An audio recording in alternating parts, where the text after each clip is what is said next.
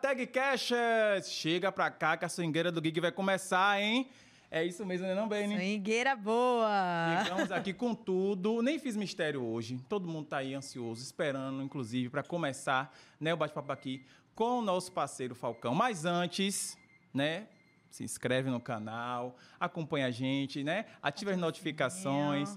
Clica lá no sininho, segue a gente nas redes sociais, arroba tagcast no Instagram, no TikTok, arroba tag.cast. Né? Segue a gente nas redes sociais, arroba Leosan Paralelo. Arroba Daniela. Ela mesma, viu? É diferente das iguais. Entendeu?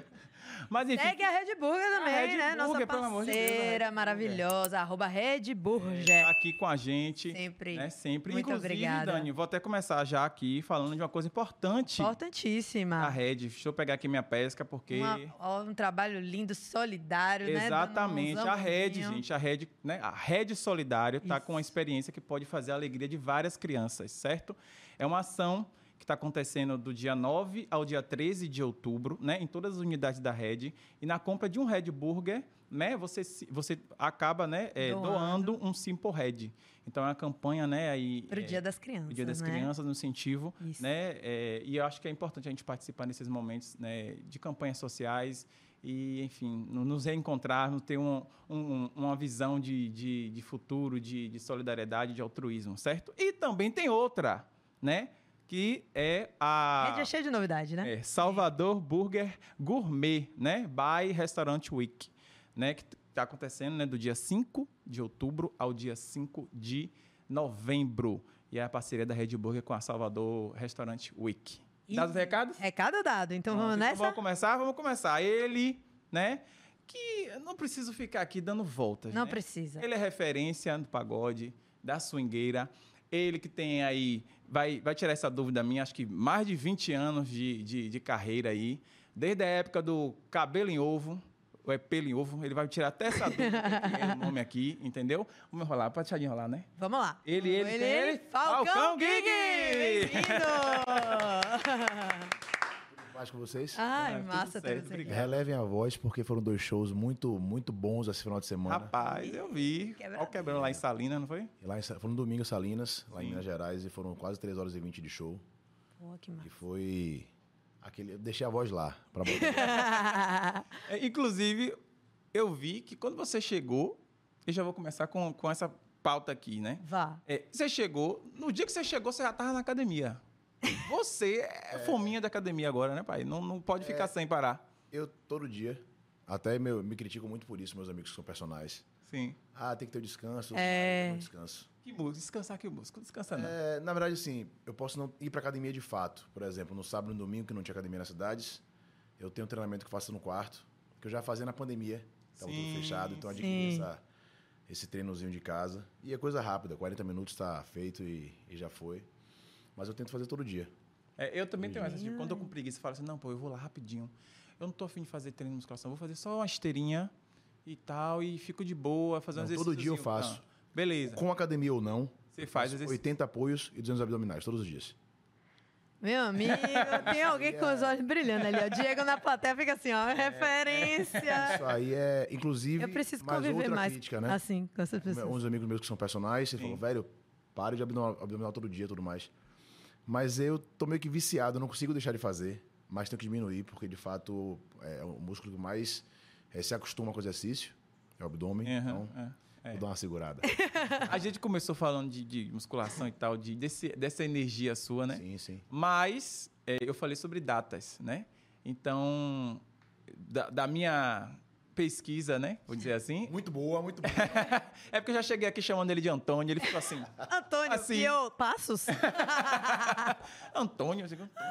É verdade. É, a Gig vai fazer, ou está fazendo, não sei exatamente o mês, 20 anos, né? 20 anos Do estouro da Gig 2003, 2004, né? Que teve o estouro com... 20 anos já. é, da música estouro que foi a... Pressão. Pressão. Vou botar pressão, Exatamente. mamãe. Né? E também é um marco que, da sua carreira que foi o 10 anos do seu retorno também. Exato, É? perfeito. São 20 anos da Gig e 10 do Não retorno. foi essa conexão, mas é Rapaz, verdade. precisa ter uma festa aí. É uma coisa muito. A gente está programando até dezembro fazer um audiovisual com músicas inéditas. A gente gravou agora seis músicas, que inclusive uma delas vai ser lançada essa semana ainda, no dia 12, Dia das Crianças. Achou. Achou. Ah, É, que vai ser a segunda música a ser lançada. A gente está com, com, com, com um retorno muito positivo para a primeira música, que é Marcação de Ex-Amor. Que é uma música que, assim, ela, ela, ela é um pagode romântico, mas na pegada da Bahia, não na pegada de São Paulo e Rio. Sim. E a gente esse ano completando 20 anos, ano que vem, 20 Carnaval da Gig. Né? Então é, é uma junção de, de comemorações que a gente está empolgado, ao mesmo tempo levando com muita naturalidade, porque a gente tem conseguido fazer coisas interessantes que a gente fazia há muito tempo. Por exemplo, tinha já desde 2019 que a gente não lançava música nova. Veio a pandemia, a gente não lançou nada, enfim. E a gente está lançando esse ano seis inéditas. Das seis, eu gosto de todas as seis, ou seja, há muito tempo não acontece isso. De eu gostar das seis, gostar das cinco, das quatro, enfim. E também depois de alguns anos, foi a primeira vez, depois de dois, três, cinco anos, que eu gravei a música sem ler a letra. Eu gravei as seis, sabendo, por gostar muito das músicas, então eu já estava na cabeça, gravei. Ah, sim. É um, é um detalhe que muita gente não sabe, mas a gente grava muita música lendo, né? Lendo a letra pra lembrar e tudo mais. Mas quando ela bate em você de primeira, assim. Deve ficar muito mais gostosa É, muito mais ouvindo, né? Você fica Ah. no carro, aí fica ali na cabeça, fica, né? Então, esse ano é um ano diferente do que vinha acontecendo. Mas é um E ano experiência também, né? A experiência também. O cara ouve uma vez e fala assim, pô, isso aqui ficou muito bom, aí fica na cabeça Não, ali. Se eu contar a história, você vai, vai, vai até. É interessante. Eu recebo muitas músicas. Dessas seis que a gente gravou agora, eu vou gravar mais quatro músicas que eu tinha gravado na Rapina, Sim. né, entre 2010 e 2013. É, E conversando com o compositor semana passada, J. Teles, que é um cara que, caramba, tem música pra cacete de Salvador, assim, na Bahia inteira e no Brasil. Eu falei, Jota, eu quero uma música assim, assim, ele já tá fazendo outra, outra música nova pra gente gravar antes do carnaval. Então, o, o planejamento é não parar. Que top. Agora, duas, três. Ficou muito cinco. tempo parado. sem- É, e agora vai agora ficar uma atrás da outra. O vício de gravar voltou. Você tem uma ideia, eu recebi a a sexta música desse, desse, desse grupo de seis músicas, eu recebi num sábado, gravei na segunda. Pô, gostou Muito demais. rápido. e você dá pitaco, assim, tipo, se, ah, se arrisca a compor, gosta? Vou falar as minhas músicas que eu compus. Sim. Pressão, Ó, calma. gente, compositor, entendeu? Calma. Swingão da Guigueto. Tudo, todas, as melhores. Melhor, vai começar. E dessas seis vocês compõem alguma? Não. É, é- é- Ah. é Essa daí uma não. particularidade também. Das seis músicas, três, eu participo de vários grupos de compositores do Brasil inteiro. Sim. É, tem um grupo de Goiânia, tem um grupo de São Paulo. E esse compositor em particular, ele me chamou no Instagram. Falou, pô, Falcão, eu sou baiano, mas eu moro em São Paulo há alguns anos tal. É, queria que você ouvisse as músicas minhas. E eu queria muito que você gravasse uma música minha, que eu pô, gosto da banda demais. Então eu falei, irmão, mande. Dei meu telefone pra ele, mande. E aí passou um mês, dois meses, ele mandando música. E eu, quando eu ouço assim, 10 segundos, irmão, se não bater, Já é. dificilmente o refrão vai bater. Enfim, aí eu falei, falei irmão, olha só. Você mandou umas 50 aí. Até agora nada. Vá mandando que eu tô ouvindo. Ele, posso te mandar três agora? Isso era 10 da noite. Não lembro o dia, mas foram 10 da noite assim. Eu falei, ele mande que eu ouço amanhã. Ele mandou, eu ouvi na hora. Nem dormiu. Ele mandou, eu falei, pô, acertou nas três. E agora? Se eu falar pra ele que gostei agora, vai me dar uma facada. Porque tem toda a Ele parceria financeira, é, é, tudo cara. mais. Ele vai sentir a emoção Olha, ali. lindo, olha só. Vou escutar amanhã. Já mandando pra, pra turma, já mandando. Achei as três. Agora ele tá Achei- sabendo, viu? achei- Agora é. ele tá sabendo. Achei três músicas aqui e tal. E aí. Mandei. Aí passou um mês mais ou menos. Não, duas semanas. Legal, irmão. Gostei das três músicas, mas assim, vou começar a entendê-las melhor. Já botando pra gravar já. Já produzindo pra gravar. Ele, ó, sou, sou eu, compositor, mais dois amigos. Por mim tá ok, vou falar com eles. Deu tudo certo, a gente fechou a parceria. Fechamos o contrato direitinho, tudo. Quando amarrou, gravei. Aí, meu velho. Eu falei, meu velho, olha, só te falar uma verdade pra você. Música massa. Ele, pô, que bom que você gostou. Tal. Aí chegou essas três músicas. Passou um- mais ou menos um mês. Eu convidei pra, pra, pra a fazer os arranjos das, da- das músicas um cara surreal aqui da, da nossa terra, do nosso Nordeste. Ele é de Aracaju. Ele é de Sergipe, na verdade. Mas mora em Feira de Santana. Pierre, um tecladista muito massa. Ele hoje dirige a Gig, dirige a Harmonia. Enfim, um cara que está envolvido com um monte de gente. Gravou já diversas bandas de pagode. E aí conversei com ele. Ele, pô, irmão, gostei das três, mas tem umas duas aqui pra, te mostrar. Ele mandou umas 10, mas marcou as duas, né? Gravei as duas que ele mandou. E durante a gravação recebi mais uma, que foi a sexta, que chama-se Proibidão, que é de um cara aqui de Salvador também, grande músico, o Groove, que ele era back do Psirico, tocou no Psirico Teclado também, grande músico. E aí mandou, eu ouvi assim, de primeira gostei, mas achei um pagodão que não era muito a nossa vertente, Mas depois ouvindo, falei, pô, dos males o menor, se for tão pesado, porque ele só fala. É uma, uma, uma palavra na música que, assim, tem a, a ousadia, se posso dizer assim, mas não tem a, a coisa escancarada, que vai ser a, a sexta música a ser lançada. Mas a gente tem a expectativa de lançar show essa semana e daqui a um mês lançar todas as quatro de vez para fechar o EP e disponibilizar na rede, no, no- no- aplicativo do Spotify, no Deezer, né, nas, nas plataformas. E aí, com isso, fazer esse- esse- essa playlist do, do EP, porque normalmente quando você bota no Deezer, no Spotify, você deixa individual e o próprio aplicativo que monta. Isso. Eu quero montar o EP todo mesmo, porque eu mandei o play no primeiro, eu ouvi até o sexto a música, e vai ser nessa pegada de, de CD mesmo, assim, vai ser bem. Caraca, me deixou super ansiosa aqui pra É, ver. aqui, em hora eu não vou mostrar agora, que felizmente não posso mostrar, mas em off que eu mostro pra vocês. problema. Ah, só a gente aqui que vai ter acesso, Vai entendeu? muita vontade. I'm sorry. É, os nossos do ofício, os nossos Ah, do é. ofício. Falamos de é, comemorações, né? 20 anos e tudo mais. Mas até chegar aos 20 anos, tem toda uma história, né? A história do Falcão. Aí eu falei de cabelo Cabelo de ovo. Cabelo de, de ovo, ovo. né? Cabelo de Ovo foi uma das suas primeiras, primeiros grupos, primeiras formações De que você pagode, a teve. primeira banda que eu tive foi de pagode, foi Cabelo de Ovo. Foi a primeira. É, 97. E, 97, né? Isso. É porque antes você tocava percussão, né? É, a, a- a história, assim, inclusive, eu até peço desculpas às pessoas de casa, porque eu tive um podcast que eu fiz há um tempo atrás, que o cara, esses haters acham que me incomodam, mas não me incomodam, podem falar. Engaja. De novo, Falcão, de novo, essa mesma história, só tem um, irmão. Eu, É a história.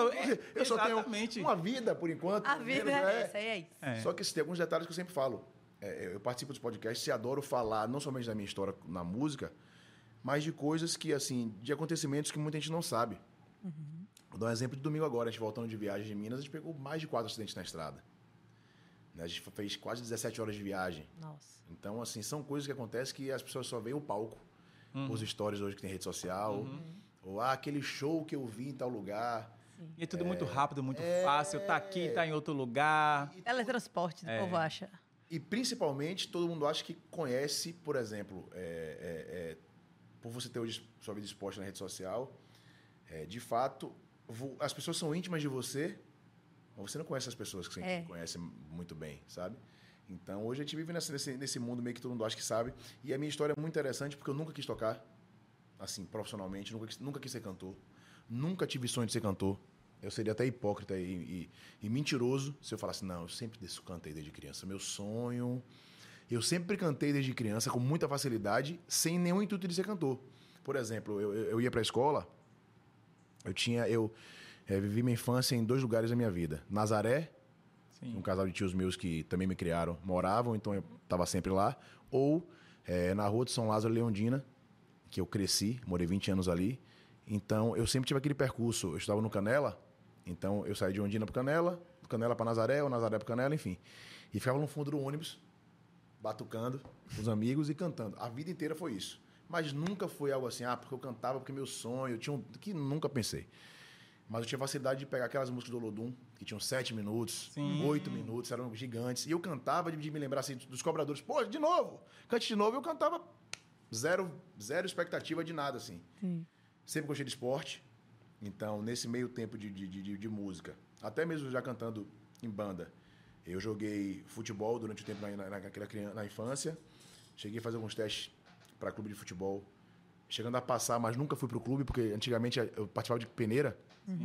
E peneira era muito difícil entrar em, em time. Tinha que ter um QI muito forte. E a indicação sempre, sempre era mais importante do que você estar passando na peneira. Eu passava, nunca fui. Aí jogava tênis de mesa desde criança. Joguei durante muito tempo tênis de mesa, o famoso ping-pong. Sempre gostei, desde a escola. E na escola também com música, ou seja, eu era meio que ama- amante do, do, do- do esporte em si, mas sempre gostei de música, mas nunca com profissão. Nunca pensei em, em cantar. E talvez tenha sido essa a minha grande particularidade. Não gosto de ficar em roda de, de, de- de gente fazendo música.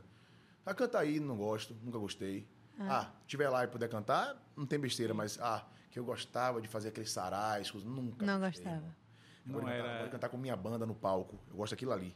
É, eu até fico brincando que eu sou, eu sou o, atípico cantor. É, realmente. aquele- é, uma coisa que eu sempre gostei de quando criança era cantar no chuveiro. Isso me. Todo mundo, não. Minha avó me eu amo. Saia do, saia do banho, minha avó. Água gritava, é, lá no banheiro. A acústica do banheiro é maravilhosa. É, eu ficava naquela onda do banheiro, mas nunca tive essa Ah, Ir pra, ir pra praia com os amigos com violão, nunca. irmão. Nunca tive essa, essa, essa vontade, esse prazer. Gosto de estar nos lugares que role música, mas prefiro pegar um instrumento e ficar batucando do que cantando. É engraçado isso. Ah. Eu acho que eu sou um cantor muito mais músico do que aquele cantor que, porra, ama cantar e ama ficar naquela viagem de, de cantando. Não tenho esse prazer de Esse aparecer. rolê é mais percussão mesmo. É, é, sempre foi percussão. Já até que eu brinco um pouco com cavaco, mas não sei tocar, não, nem me arrisco dizer que sei, sei tocar. Mas eu gosto de batucar, sempre gostei de ficar fazendo batuque. Pandeiro, a gente eu vi que é. Porque na verdade eu começo. A música pra mim desperta na capoeira, né? Sim. Fiz capoeira dos 6 aos 12, 12, 13 anos. E na capoeira aprendi a tocar berimbau sozinho, atabaque, pandeiro, tudo olhando as pessoas tocarem. E sempre gostava de estar na roda de capoeira, não pra jogar, mas pra tocar. Ó, manhã, tá vendo aí? Eu não gostava de capoeira. Tá vendo? Se eu tivesse continuado aí, ó. Ia ter virado Léo Gig. Mas deixa eu te falar, a música procurou ele.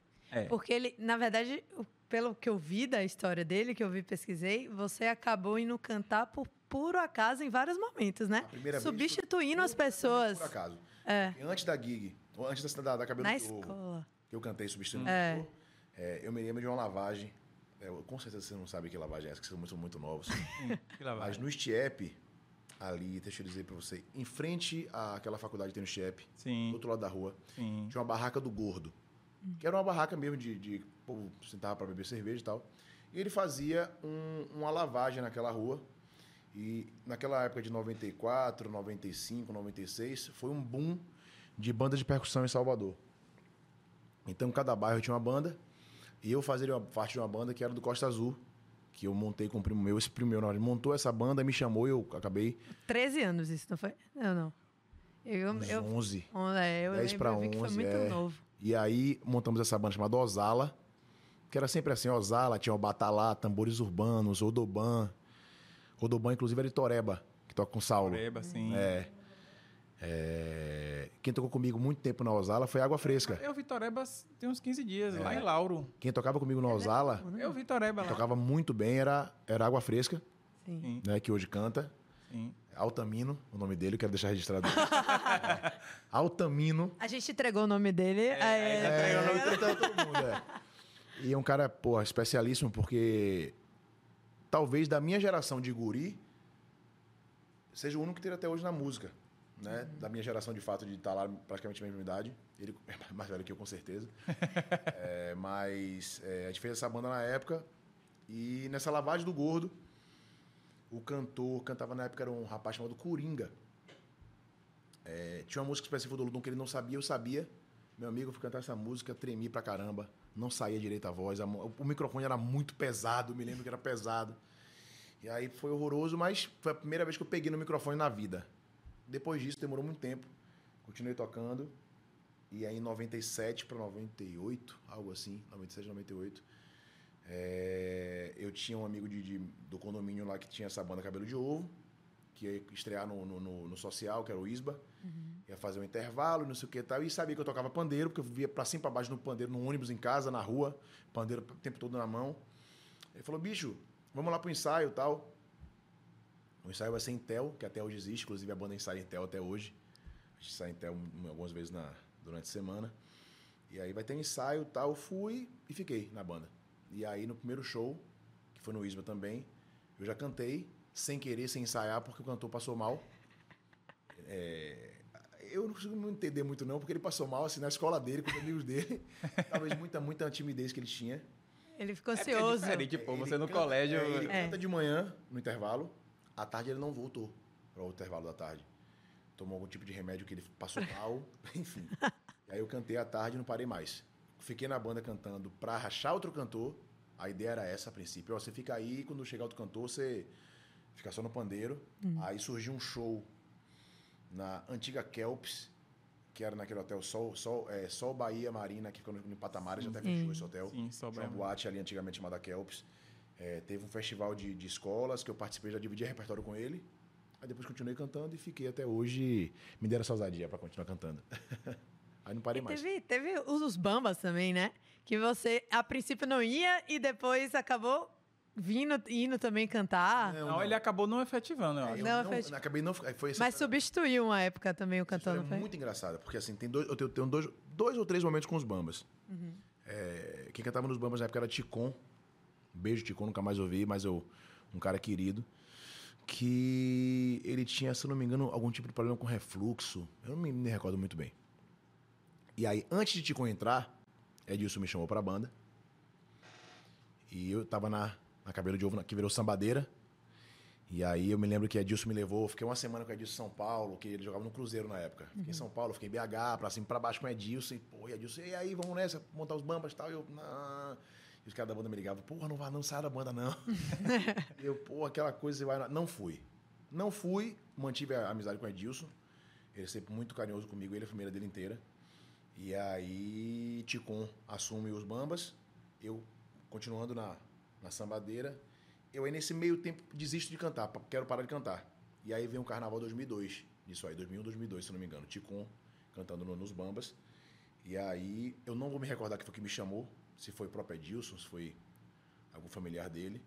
É, teve alguma coisa no carnaval que estava meio rouco, que acontece de fato, não somente pela, pelo exercício, mas também porque ele tinha refluxo, então agride um pouco, de fato, as cordas vocais. E aí ele, pô, vamos lá pro trio, que se der algum problema você canta ali. Eu acabei cantando um pouco, nem foi escondido, mas tipo de uma parte que não me viam. Perto da mesa de som, cantei com, dividindo o vocal com o Jorginho, que hoje toca no Piscirico. Fizemos esse percurso, foi tranquilo, porque foi rápido até, foi no, foi no Campo Grande e tal. Foi no ano de. é, tô indo, tô Sim. indo. É, foi esse ano aí. Nossa. E, enfim, tive esse primeiro momento. Esses dois primeiros momentos. Primeiro para entrar nos bombas eu não fui, depois com o Ticon ali. Ele me chama de novo para botar pro, pra entrar nos bambas. A Ticon vai sair, Ticon não vai sair, Ticon vai sair. E aí, nesse meio tempo, conheci os meninos da Gig, que era do Raça Pura. Né? A gente queria montar uma banda nova, não tinha nome. Eu acabo indo com os caras para a reunião. Nessa reunião eu já aceito a- a- a- o convite. Gostava muito do, do Raça Pura e tinha um prazer. Fã demais. Eu- mas eu era fã do Raça Pura, assim, de maneira... Como é que eu posso dizer assim? Como, como a minha banda principal, juntamente com o Chan. Eu tinha um, um rapaz... Todo show do Raça Pura eu ia, bicho. Baiano de Tênis, Wet n Wild, Garcia. é, Caramba, eu, eu, eu tinha Raça Pura dois shows no dia nos dois. Era, era fã mesmo dos caras. E quando eles me chamam pra banda, acertei muito rápido, assim. Eles me chamaram, tipo, numa segunda. A reunião foi na terça, acertei, assim. Edilson me ligou. E Edilson, na época, tava tendo um litígio com Raça Pura, que era a banda dele. Sim. Falei, pô, irmão, deixa eu lhe falar, aceitei o convite dos caras do Raça Pura. Ele ficou chateadíssimo comigo na época, mas também, assim, foi muito pouco. Porque se tem uma parcela na Gui que eu não posso ter esquecido, é nossa época de ensaio no Ed 10. Que a gente passou mais de um ano ensaiando no Ed 10 e, de fato, foi um divisor de águas pra gente. Edilson foi responsável por isso. A gente foi ensaiar no- nos domingos Ed 10 e era uma loucura. Você não tem noção, irmão. A gente passou um ano ensaiando no, no Rock in Rio. Domingo a gente botava 4 mil pessoas no Rock in Rio, à noite. Era um negócio, assim, fora do comum. E na Ed 10 a mesma coisa. A gente botava lá dentro a lotação máxima. Gravamos, inclusive, nosso primeiro CD na Ed 10, em 2004. Então, a Edilson tem uma parcela importantíssima. E foi isso. Minha história com os bombas foi nessa loucura. Acabei entrando na gig, montei a gig com os caras e tô até hoje. Só pra contextualizar, né? Finado Rock in Rio, que tinha no Aeroclube, não é o, a festa. Depois a geração mais nova tá aqui vendo, não tá entendendo nada.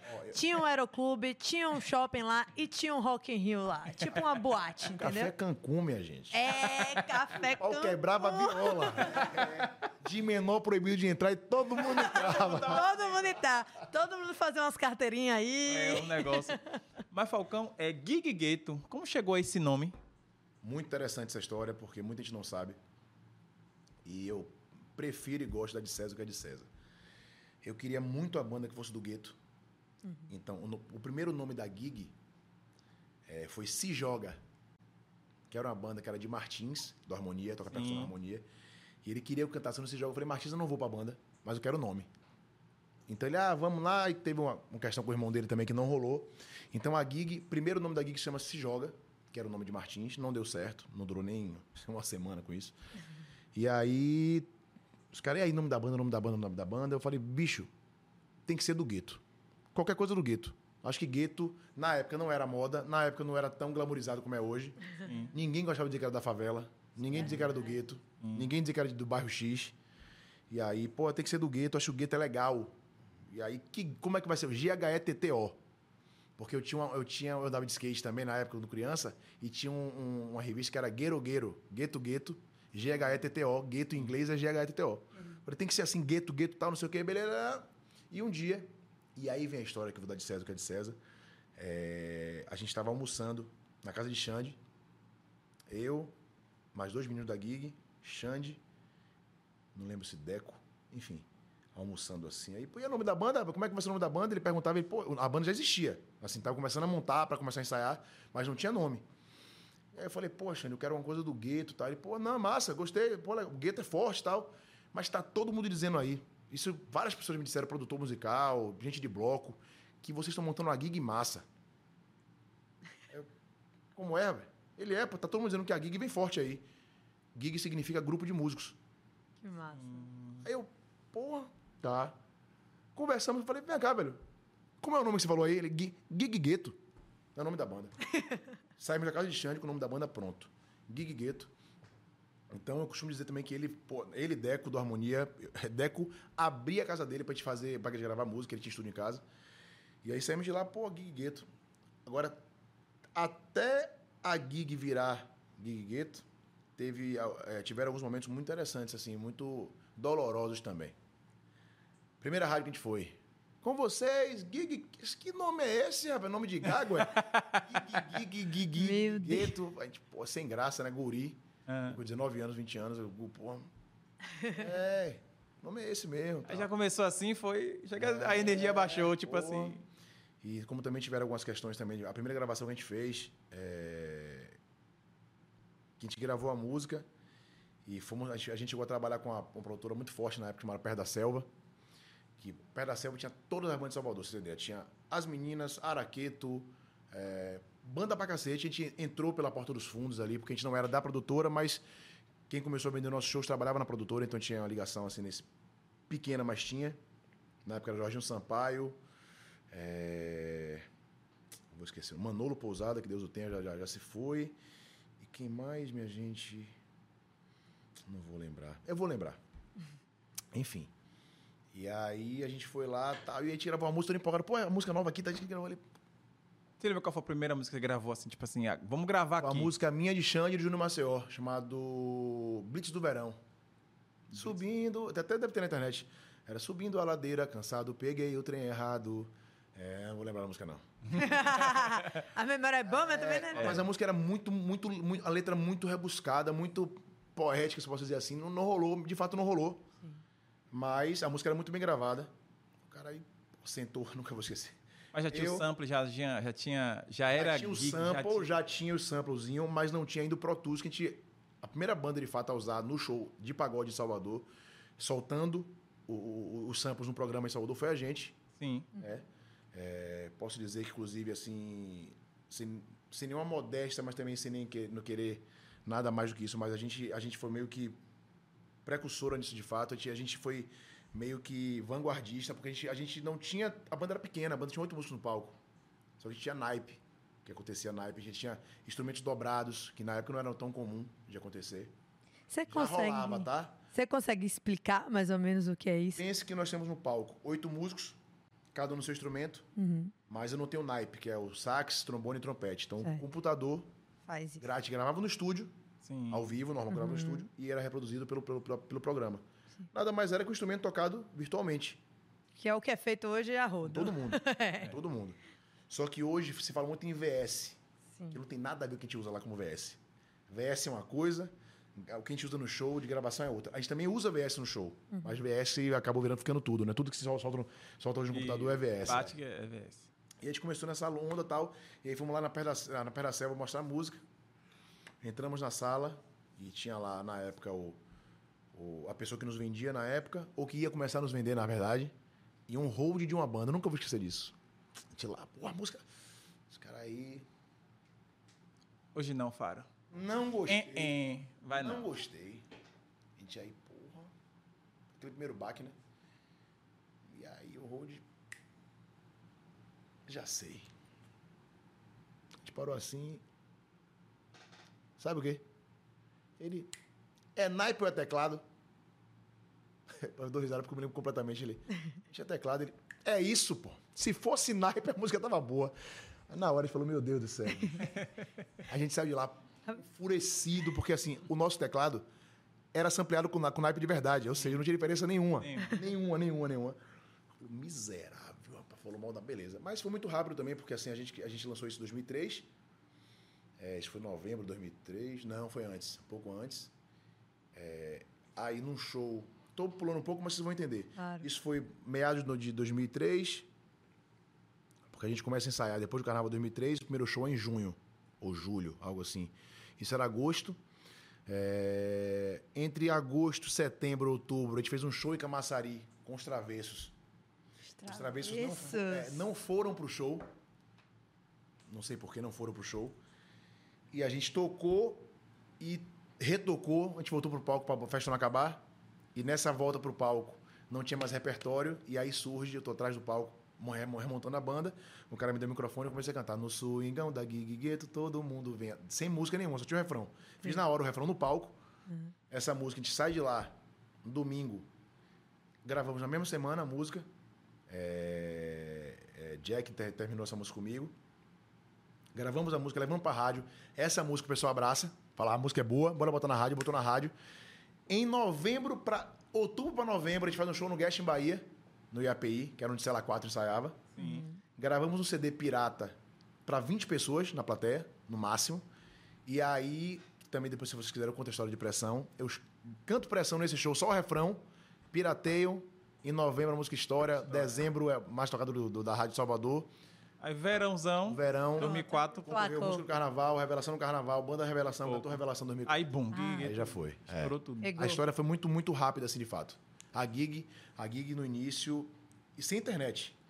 Sim, internet. Vamos, Internet. vamos né, constar essa informação. Vale a pena falar. Sem, sem internet. Bem, E aproveitando que você tá falando de sem internet, me veio aqui uma questão. Hoje, né, com a essa nova roupagem de divulgar música, né? Se usa influência para divulgar música, se usa Dancinha várias TikTok. dancinha TikTok, eh, todos esses mecanismos, né? Hoje você pensa dessa forma também? Como é que você se organiza com relação a isso? Você faz dancinha no TikTok? Não vai ser. Poxa, deixa eu ver gravar com a Aline Ramos uma vez, não foi? No, no, no, Gravei na, Fit Dance. É, é porque eu É, vi mas a ali- Aline, mas essa é ali minha é colega, eu só fixei posso- ali. Outra coisa é bom dia, botar o celular ali, tá, é o brabo. É, botar aquela live. Eu, eu fiz, eu fiz o. Eu fiz o TikTok. Sim. Mais ou menos um mês. Agora um Ah, fez agora. É. Porque eu não. Eu, não é que eu não goste. Hum. Respeito a, a atualidade. é, Mas eu não, eu não tenho tanta, tanta destreza, eu não tenho tanto. Eu não sei dançar. Coreografia. dizer assim. Botei, inclusive, balé na banda agora para fazer ele por mim. e aí eu fiz o TikTok. E o interessante é que esse TikTok foi feito para eu tentar entrar nesse mundo das dancinhas. Sim. Sim. Porque das seis músicas novas, as seis são TikTok. Hum. Tá São, vendo? todos são refrão de dancinha. Eu vou mostrar aqui, não sei se dá, dá pra ver.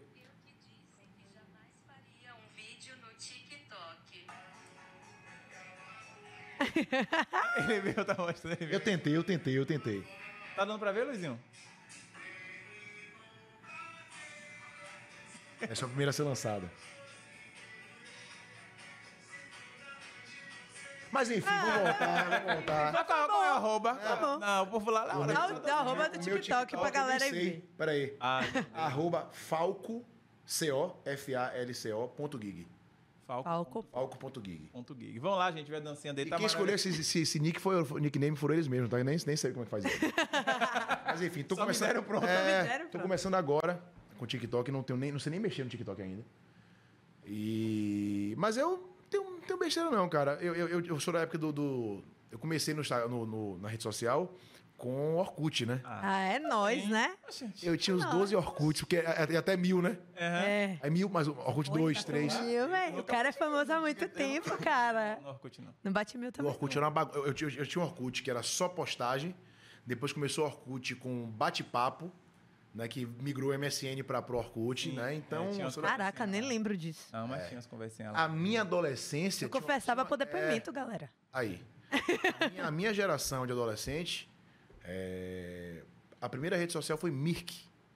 Não.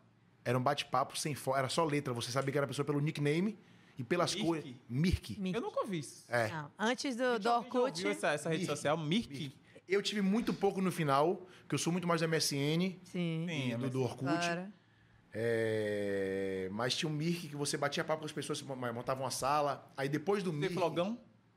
Não, mas eu tive. é, Como é que chama? Ah, nickname no. Meu Deus, Uol. velho, meu Deus. Bate-papo Ah, UOL. bate-papo UOL. Acabamos com Os a... millennials, tá tudo se tremendo aqui é, agora, assim. Ai, gente, porque você sabe que a gente acabou com as aulas de informática da escola, né? Na- A nossa geração tinha aula de informática, gente. É, real. Vocês hoje não Só que a professora Ah, já- ficava assim, tipo, tô fazendo o quê? Essas crianças sabem mais que eu. E a gente abria o bate-papo do UOL e ficava só conversando no UOL. Loucura. Então, assim, hoje a música tá muito, muito rápida, Ah. tanto pra chegar nas pessoas, quanto pra também acabar. Sim. Verdade. Na minha geração lá atrás. Ó, Chico com- aí. Mentira, brincadeira, Luísa. Tô brincando. Mas com a Pum, pá. Mas tudo bem. você tem uma ideia, a gente, a gente gravou um CD de inverno e de verão, que durava seis meses, o CD inteiro. Sim. E a cada música durava um ano, sete meses, oito meses. Hoje em dia é uma música por mês, duas músicas por mês. CD a cada mês, de repertório ao vivo. Então, assim, mudou muito. Mas é é tudo cíclico. Das músicas também, né? O tempo É. das músicas era maior. Hoje Mas No máximo dois e meio, é. é um negócio muito rápido. Teve. um- Qual é a música aquela. Por isso que eu fico É, no looping tá do Spotify. na, na, na, então já- É rápido, né? É muito. É muito Aí quando eu ouvi a rápido. primeira vez completo, porque eu tive TikTok, nananã, É. falei, vou lá no Spotify quando eu fui ver. Toca uma vez assim, acabou. E acabou. Nem volta. É tipo. uã, acabou. Acho que não- Deve ter dois minutos aqui. Mas né? assim, eu acho que, que, que é o momento de, de você entender que vai passar também. Sim. Vai voltar algumas coisas, outras coisas não vão voltar. E é normal, acontece. É, tudo É, evolução. Falando de voltar e pagode das antigas. é, quando eu soube que você vinha aqui, né? E eu fiquei muito feliz que eu sou um pagodeiro antigas raiz. também. Eu sou cria, eu sou cria de Pirajá, Chiclete Ferreira, ensaiava na quadra da Baixa da Fonte, galera de Pirajá. Eu ouvi os ensaios todo final de semana. Queria que minha mãe, pelo amor de Deus, deixou ir. Minha mãe com Também não chinelo na deixava, mão. Com chinelo na mão não Não deixava. Tem uma vez que ela deixou ir, pra mim foi uma realização ir pro o ensaio lá. Chiclete, Gil, Negropon, né? Hoje falecido. Sim, sim. É, enfim, eu sou cria de Pirajá, então pagode é comigo mesmo. Então, é, nesse processo aí, né, é, de analisar o pagodão, eu vejo que é, é o Chan, que inclusive você participou de um concurso, A não gente foi? viu também. Participei do- do- entrar do quando o Renatinho entrou. quando o Renatinho entrou, não foi? É, El Chan teve o estouro né, em Brasil. é, há uns anos atrás ele voltou, né? Teve, o- é, tinha saído no espanhol ali, era bombado. Eu fui para várias, inclusive. É, Tony Salles teve um período da carreira dele também que Tchan ficou um pouco apagado e aí depois ele, né? Conseguiu é, é, voltar, né? Teve esse projeto com com o Léo, com com Sim, sim, sim. com Xande, é, enfim, veja esse movimento, né? E eu, assim, particularmente vejo esse movimento tanto seu quanto de Flavinho, Verdade. né? Sim, sim. E tô na esperança de que realmente a gente volte a ter esse tipo de música. Eu não sei se é porque tem uma, uma questão emotiva, Afetiva. é afetiva, entendeu? De dizer assim, pô, velho, mas é um pagode tão bom assim. Mas eu realmente consigo visualizar esse movimento, né, de, dessas bandas que as pessoas estão sedentas, né, por esse tipo de Sim, som. sim. Eu não sei se é porque, mais uma vez, é uma questão da minha geração, É. tem a questão efetiva, e aí eu estou imaginando que as pessoas querem, mas é uma sensação que eu tenho e que eu acho que o mercado, eh, enfim, acaba rememorando, né? Tem esses projetos todos de Tudo é música das antigas, também, né? não sei o quê. Agora mesmo tá viralizando no TikTok a música de, de Xande. Qual Ele é? até tava, ele tava mostrando no dia desse no, no, no, no Instagram dele, ele é. reagindo. Música antiga, né? É uma música antiga Eu vi que dele. teve uma também de Luiz Caldas. Luiz Também. Caldas, sim. uma Acontece a muito, galera inclusive, das da galera mais nova, até Vou até funk buscar aqui. antigo e tal. Tá acontecendo muito. Como é que você vê esse movimento? Assim, você enxerga dessa forma também? Eu, eu vejo que, de fato, existe o público que, pô, se alguém que tem 20 anos, quem tinha 20, 25 anos no, no passado, tem 45, 50 Não, hoje. pera aí. Aí também não. Não, mas é uma realidade. Mas, Não, galera- é- é- não, mas é- eu é. tô dizendo que eu tava me incluindo. Mas É, ela fez a ela fez tá calma, não tem 45 ainda não. Eu tinha Eita. 20, eu tô com 41. Sim. É. Então, tem gente da minha idade que não sai tanto pra, pra, pra balada hoje, Verdade. mas sai pra uma festa ou pra outra que quer ouvir. É, faz seu churrasco em casa que quer ouvir também. Sim. Então, assim, eu vou fazer só um, é, um adendo aqui, pontuar uma coisa importante de falar, que eu nunca falei, mas quero deixar registrado. Primeiro, o Tchan. Pra mim, o Tchan, eu digo isso pra você porque eu falei isso pra compadre Osta mais de 20 anos atrás. Ou talvez 20 anos atrás. É, O Tchan passou uma fase de fato que. Eu posso dizer que parou. O Tchan parou uma época. Parou. Após Renatinho, o Tchan deu uma parada antes de Beto voltar. Né? É, eu encontrei com o compadre Washington. Por um acaso da vida, ele foi morar num prédio ao lado do meu. Eu encontrei com ele. E se ele tiver a oportunidade de ver esse vídeo, ele vai, vai lembrar, com certeza, porque eu morava no Candial. Ele morava no Sunflat, que era um, um, um edifício ao lado do meu edifício, assim, e, e encontrei com ele. Eu falei, compadre, o Tchan para Salvador, para Bahia e para o pagode deveria ter a mesma importância que o fundo de quintal tem para o samba do Rio. Sim. Porque Exatamente. se não fosse esses caras aí, nenhum de nós Verdade. estaríamos aqui. Nem eu, Base, é base. nem Xande, nem Léo, nem Tony, nem ninguém. Ninguém. Ninguém. É, e falei isso pra ele, então quero pontuar, porque de fato o Tchan, pra mim, é a maior banda da história que o pagode vai produzir. O que Léo faz hoje, o Tchan já fez há 30 anos atrás. O Tchan tocou no Brasil inteiro, no mundo todo, no Japão. Realmente. Então, assim, é um negócio que é incomparável. Vale a pena ressaltar Porque- sem internet. Sem nada. sem, sem internet. É, se hoje se discute questões, é, como é que eu posso dizer assim, de preconceito, seja ela racial ou seja ela social, imagine há 30 anos atrás. Uma banda que veio da periferia, uma banda que veio é, uma parte da cidade baixa, né, uma parte que veio da liberdade, que é Jamaica da liberdade, aí você tem Compadre do, que é da saúde. Então, assim, pensa aqueles caras saindo, botando a cara no mundo inteiro e uns gostando, uns aceitando na tora mesmo, porque tipo, o negócio era popular e batia. Acabou. Era forte. Eu, eu, eu cheguei aí para ensaio do Tchan, quando era Gera Samba, é, na Codeba, criança, porque tinha um, tinha um, tinha um backing vocal do, do Gera Samba, Peu. É, não sei nem com- se, como é que ele está hoje. É, que a gente ia ensaio do Gera Samba na Codeba, como também vi Gera Samba no Tapajipe, como vi o Tchan, como você falou, diversas vezes no espanhol. É, eu, de fato, tá em uma banda que também era muito, muito forte, assim, a minha, a minha, a minha, meu respeito e meu carinho com o Tchan. E nessa, inclusive quando falo muito assim dessa minha ligação com o Xande, é muito interessante, porque Xande para mim teve uma importância não tão somente na questão do cantor, mas quando, quando eu tô naquele momento ali, 95, 96, 97, na minha primeira banda, que tinha Terra Samba forte, tinha o El Chan forte, Pega no Compasso era uma banda surreal, irmão. Muito bom. Sendo surreal a banda, era surreal. Dentre outras bandas. É, E aí eu vou para um pagode da barca, no Pelourinho, naquele namoro ainda cheiro de amor com harmonia. Sim. E não sabia que ia ter harmonia. Cheguei lá, que eu vi aquele cara e falei, que porra é essa? Primeira, a banda sem dançarino. Na época todo mundo tinha dançarina. É verdade. Então eu sou, sou- eu, eu tinha uma banda que não tinha dançarino. Então pra mim, pô, ali, pô, referência. Pode ter, a- existe a possibilidade de a gente botar a cabecinha aqui no, no lugar sem ter dançarino. A gente não tinha. Não que eu não gostasse. Hoje, inclusive, agora na Gig, a gente botou agora, mais uma vez. Mas naquele momento a gente não tinha dançarino. Quando eu vi o Harmonia, eu falei, caramba. E aí que me veio a memória afetiva, porque minha família, eu tenho parentes que são de Barra Grande na ilha. Eu já tinha visto a Harmonia na ilha com outro cantor que não era Xande. E nem sabia, porque a banda era. é, O Harmonia era samba, samba duro, não tinha. é, virou banda de fato depois. E aí eu falei, aqueles caras, a harmonia do samba, aqueles caras da ilha, mas não era esse cara que cantava. Aí quando eu vi, eu falei, grandão, Descalço, cantando. sambando. Ainda, ainda não era descalço, não. Não? Ainda não. Ele- Mas cantando diferente, cantando bem. é, já não era como Beto, já era uma pegada diferente. Já tinha. Não sei se vocês sabem disso, mas Tony Salles é uma referência total, porque inclusive naquela época Tony Salles era um. um- um- um- uma referência total como cantor pra gente, porque Tony tava no, no Poder Dang. Sim. E ele também já cantava bem, diferente. Que- Quebradeira é ali, irmão. Desde sempre. Inclusive, assim, é ofensivo pra gente, porque. Exatamente. Ele, ele, na verdade, Não não, dá. precisa nem de balé. Tony, assim, não quero desempregar o povo, não, mas você preenche o espaço do balco todo. Então, o balé fica assim, olhando pra ele, assim, ó. Eu, eu tenho essas referências todas do, do Tchan, do Gera Samba Tchan, Harmonia e Tony. E aí que você comentou sobre o Tchan e Tony, eu preciso também falar outra coisa aqui importantíssima. Nunca falei pra ele. É um cara que eu tenho um carinho especial e até hoje sempre demonstrou um carinho muito especial por mim também. Mas você sabe, não sei se você já teve essa ideia. Você já viajou pra algum lugar? Ou realizando um sonho seu, ou um lugar que você nunca imaginou ir. Que você falou, pô, aquele meu brother era pra estar aqui também. Sim. E quando a Gig tava no sucesso máximo, Sim, que eu encontrava com ele, sim, como é que pode?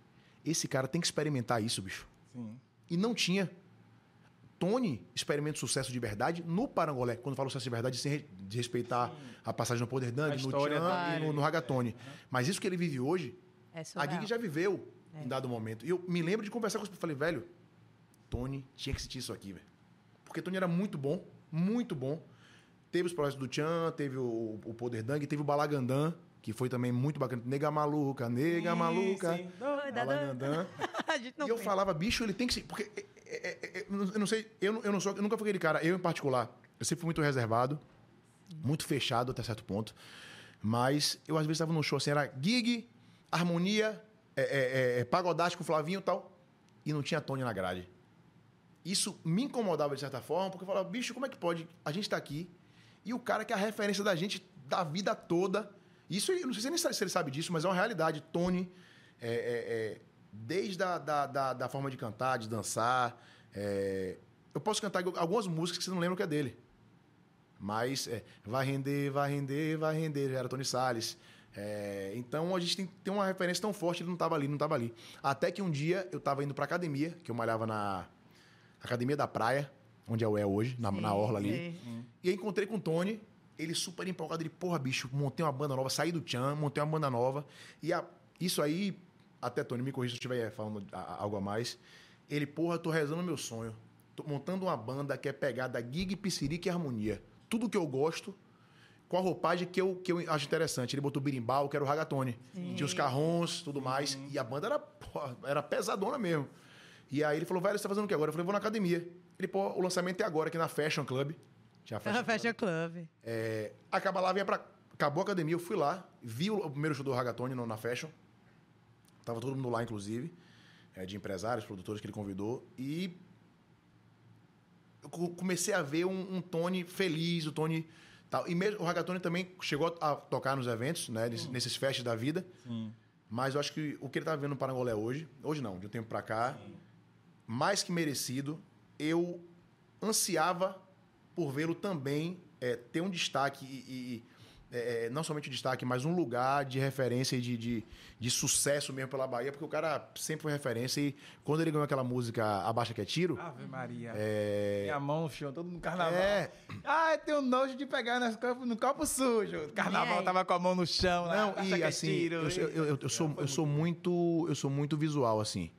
Eu posso esquecer seu nome, mas nunca vou esquecer de você.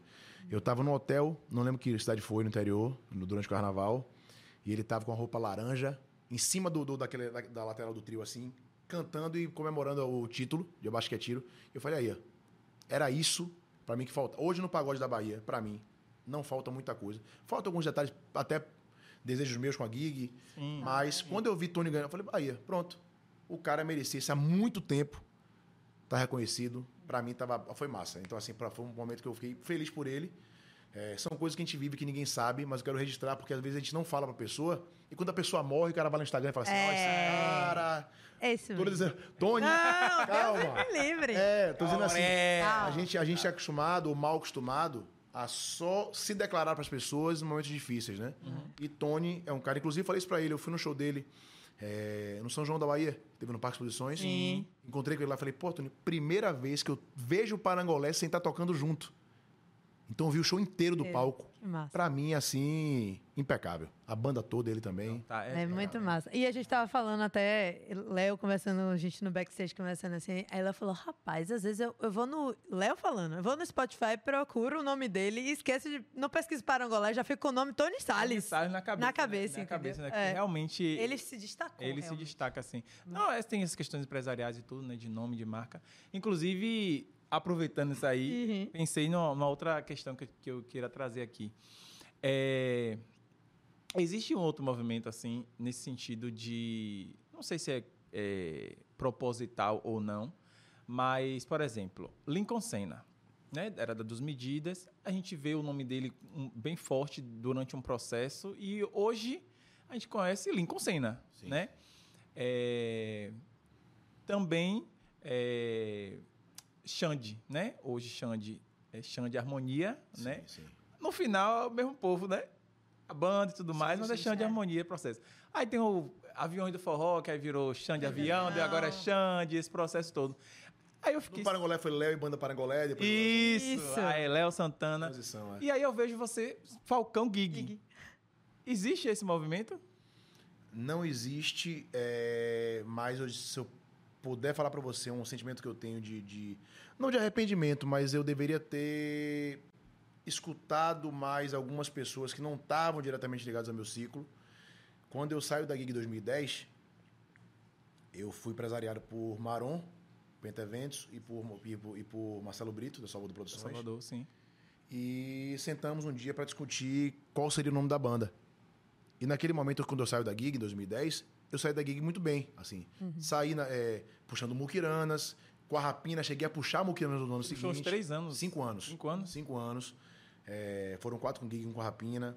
Tava ainda em destaque naquele momento de, de força do pagode, das, é, naquele top 5 ali, se posso dizer assim. E na mesa tava eu, Maron, Lucas, que também faz parte do, do, do- do- da Penta, é, César Costa, que era um produtor na época que também trabalhou comigo na Penta. E aí eu falei, gente, olha só, eu não tenho ideia alguma para o nome de banda e tal. E César Costa falou assim, Falcão, tem que ser Falcão.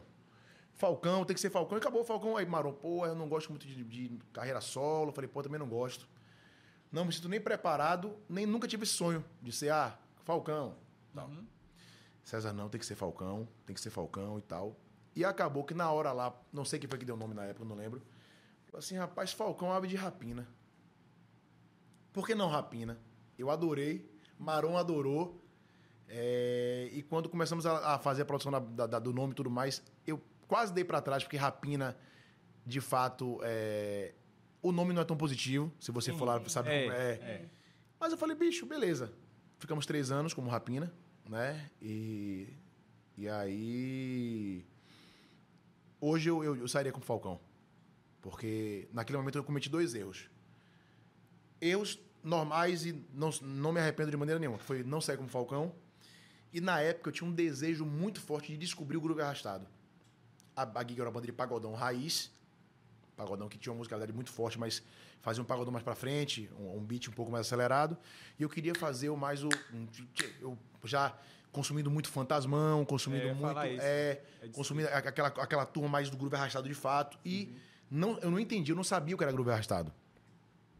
Tanto que a nossa primeira música da- da Rapina, que as duas primeiras músicas é de Thierry. Que a gente gravou pra entender de fato que era groove arrastado. A gente não, não, tinha, essa- não tinha essa noção e tudo mais. E a minha primeira banda Rapina, a primeira formação, era 90% Fantasmão. Eu chamei, chamei os caras, os caras tinham saído do Fantasmão, eu montei a Rapina com eles. E aí, eu não faria da mesma forma. Porque o final da Rapina foi o que, é o que a Gig hoje. A gente consegue fazer essa mescla. Come, come, Consegui fazer uma mescla interessante. Do pagodão da Gig com o pagodão mais atual. Então, são as duas coisas que eu mais, assim, fiquei, poxa, Refazer. Poderia. É, Poderia, mudar. mas também assim, não me arrependo que foram três anos interessantes para aprendizado. Eu acredito que saí da gig de uma forma, voltei de outra. Logicamente, errar, eu faço questão de dizer, eu erro todos os dias. Porque só acerta quem erra. Exato. Né? Dificilmente que a pessoa vai acertar de primeira. Mas eu, eu faria diferente na rapina. E nunca tive essa vontade. Agora, na rapina, no finalzinho da rapina, eu até cheguei a ser questionado por isso na época, na época tinha Léo Santana e Banda Parangolé. No finalzinho, no ano final da Rapina, ninguém anunciava com vocês, Banda Rapina. Era com vocês, Falcão e sua Banda Rapina. E um dia, o produtor da época, eu não lembro que era, Malvado estava comigo já, mas era outra pessoa, falou assim, velho, os caras anunciam Falcão. E o CD que a gente tá, que a gente tá, que era CD, não tem mais CD, existe. É, o CD tem na capa assim, Banda Rapina. Tem que botar Falcão na capa. E aí ficou Falcão e Banda Rapina. Depois Falcão e Rapina. É, e aí teve música, falou assim, pô, por que? Por causa de Léo? Eu falei, irmão, vá no show. Você vai entender que ninguém fala com vocês, Banda Rapina, com vocês, Falcão e sua Banda Rapina. E aí no finalzinho ficou Falcão e Rapina. E aí quando eu volto pra gig, é, passando uns dois, três anos, acho que 2000, eu voltei em 2013, 2015 ou 2016, eu já tava com a ideia de tirar o gueto, não por nada. Todo mundo fala gig. É. Vai ter a gig, vai ter a gig, vai ter a gig. Apelido carinhoso fica. Até hoje eu falo gig, o pessoal, É. beleza. Mas eu comecei a ver movimento, sorriso maroto virar sorriso, Sim, harmonia do samba virar harmonia, parangolé virar parango. verdade. E aí eu comecei, poxa, todo mundo chama de gig. A gente fica insistindo, botando aqui no- no- no- nas artes, nos cards, Gig Gueto. Comecei a Hoje a marca de show mesmo é só Gig. O Gueto existe, claro, é o nome da gente. Mas eu hoje, eu hoje eu observei esse movimento de mercado de diminuir mesmo. É, hoje, hoje a marca da gente é somente a Gig. Clean. É, e não tenho vontade nenhuma, cara, de ser Falcão assim. Ah, porque hoje, inclusive, como você falou, continua a mesma coisa. Com vocês, vem aí Falcão e sua Gig. E, Rola normal. e virou sobrenome, né? É, então, Falcão Gig, Falcão acabou. Eu, Sim, inclusive, é, eu na Rapina, os caras chamam de Falcão Gig. Normal, como Reinaldo Terra Samba. Sim. Nunca vai deixar de ser. Você falou chão de harmonia? Nunca vai deixar de ser. Não, eu tenho uma dúvida. Nessa época que eu, que eu- fui adolescente aqui, tem uma galera. Eu e Eu Pri. Eu fui adolescente, fui Eu na. fui um dia, né? Foi um dia, foi um dia, tô velha já. A gente tinha muito no Portinari é, intervalos com. Você tocou? Ai, meu Deus. gente, você não tem noção como era aquilo era felicidade, não. Eu não sei como era isso. Portinari, Integral, Módulo, Isba, Marista. Os intervalos, Gente, tudo que os você imagina. intervalos, Léo Santana foi cantar, era Eu maravilhoso. que- Eu ligava pra minha mãe, assim, 12 e meia. Minha mãe não veio me buscar, não. Hã? O Pida, o Pida ia por um negócio desse no colégio, não ia, não? Deve ter tido um também. Deve ter negócio- ido, deve ter Tinha ido. que aí, acho que eles gravavam. Gente, a gente também. tinha rádio também no colégio, né? Então, tipo assim, tinha intervalo no 10 e no meia. Integral tinha rádio integral, que era Dida Barreto. Pois é. A gente tinha a rádio lá que era do Grêmio, e aí eh, tinha intervalo, acho que era 10 e 20, alguma coisa, às vezes tocava, e depois, no horário do almoço, entre o pessoal de manhã e de tarde, tinham dizer: minha mãe não vem me buscar, não, que hoje vai ter, viu? Bom demais. no- no intervalo das escolas, a gente tocar e o pessoal vai estar todo suado pra sala, molhado. Maravilhoso! Era isso aí, gente. Um calor, um sol, uma lua pra cada Pois é, um. E já linkando com isso, isso era possível porque vocês não faziam o pagode sujo, que a gente chama. E a gente tem aqui a pergunta de Louro do Gueto. Beijo, Louro. Louro do Gueto. Louro. É, ele veio aqui, Louro do Gueto. Louro do Gueto veio aqui. Ele fez a pergunta assim: a Gig nunca cantou o pagode sujo. É difícil seguir nessa linha? O mercado dificulta? É e não é. É porque você acaba, talvez, não estando numa hype da juventude. Porém, eu, eu desafio vocês a escutarem as seis músicas novas, que todas elas são muito atuais. Tem a ousadia. O duplo sentido. Mas é duplo não, tem sentido. o sentido de fato. Ah. Mas não tem a... a puti- Porque o, o, El Chan, por exemplo, tinha um sentido de fato. A gente que não entendia exatamente, É, porque a gente era guri. Mas eu vejo assim... é- Depois que a gente ficou maior, tive É. cantava Mas aí. se você cantar pra uma criança, é, é, mas eu não posso comer molho sem machucar caralho dentro. Pois é. Ela nunca vai entender. É. É, realmente. Não dizendo que essa música seja- pra criança, não é isso. Não. Mas era uma Se parada ouvir, assim, não era, choca. Era, era, era meio assim, era um um, um trava-língua, se posso dizer. É. A criança não vai entender de primeira. Talvez quando ela tiver 15, 16 anos, talvez. Não pode reclamar, não, gente. A gente dançava festa no AP de latino. e vai rolar banda lelé. E a gente achava legal. É verdade. Então, assim, a gente, a gente sempre teve pô, pressão, É. que não tinha intenção de ser pressão tudo mais. Pressão surge de um estouro de um cano. Olha. que Kleber era, era torneiro mecânico, um dos compositores, e quando ele vai fazer um aperto numa, numa obra, o cano estourou, ele começou a cantar pressão, vou botar pressão, aí que Toda vez que eu ver um vazamento agora, eu sou arquiteta, viu? Agora vai ser sempre a música na minha cabeça. Na cabeça. E aí, mas a gente, a gente gravou agora algumas músicas, inclusive a show, é bem ousada, Eu, eu vi lá no Salinho nessas histórias. É, cantou um você viu o povo cantando? Vi. nem foi lançada ainda, então assim, Muito bom. essa é muito ousada, Proibidão é bem ousada, mas não é, como é que eu posso dizer assim, algo que talvez ofenda, mas é muito sensual a música, de fato. Como ele perguntou, é difícil, não é. Eu tive, a, pô, a Gig passou por umas fases interessantes, assim, pô, a gente fazia 14, 15 shows no mês. Aí veio o Groove Arrastado, cantando protesto, cantando. A gente não fazia. A gente, a gente teve uma, uma defasagem gigante, a gente caiu de 15 shows para 5. Porque os festivais de pagode não criam mais o pagode da gente.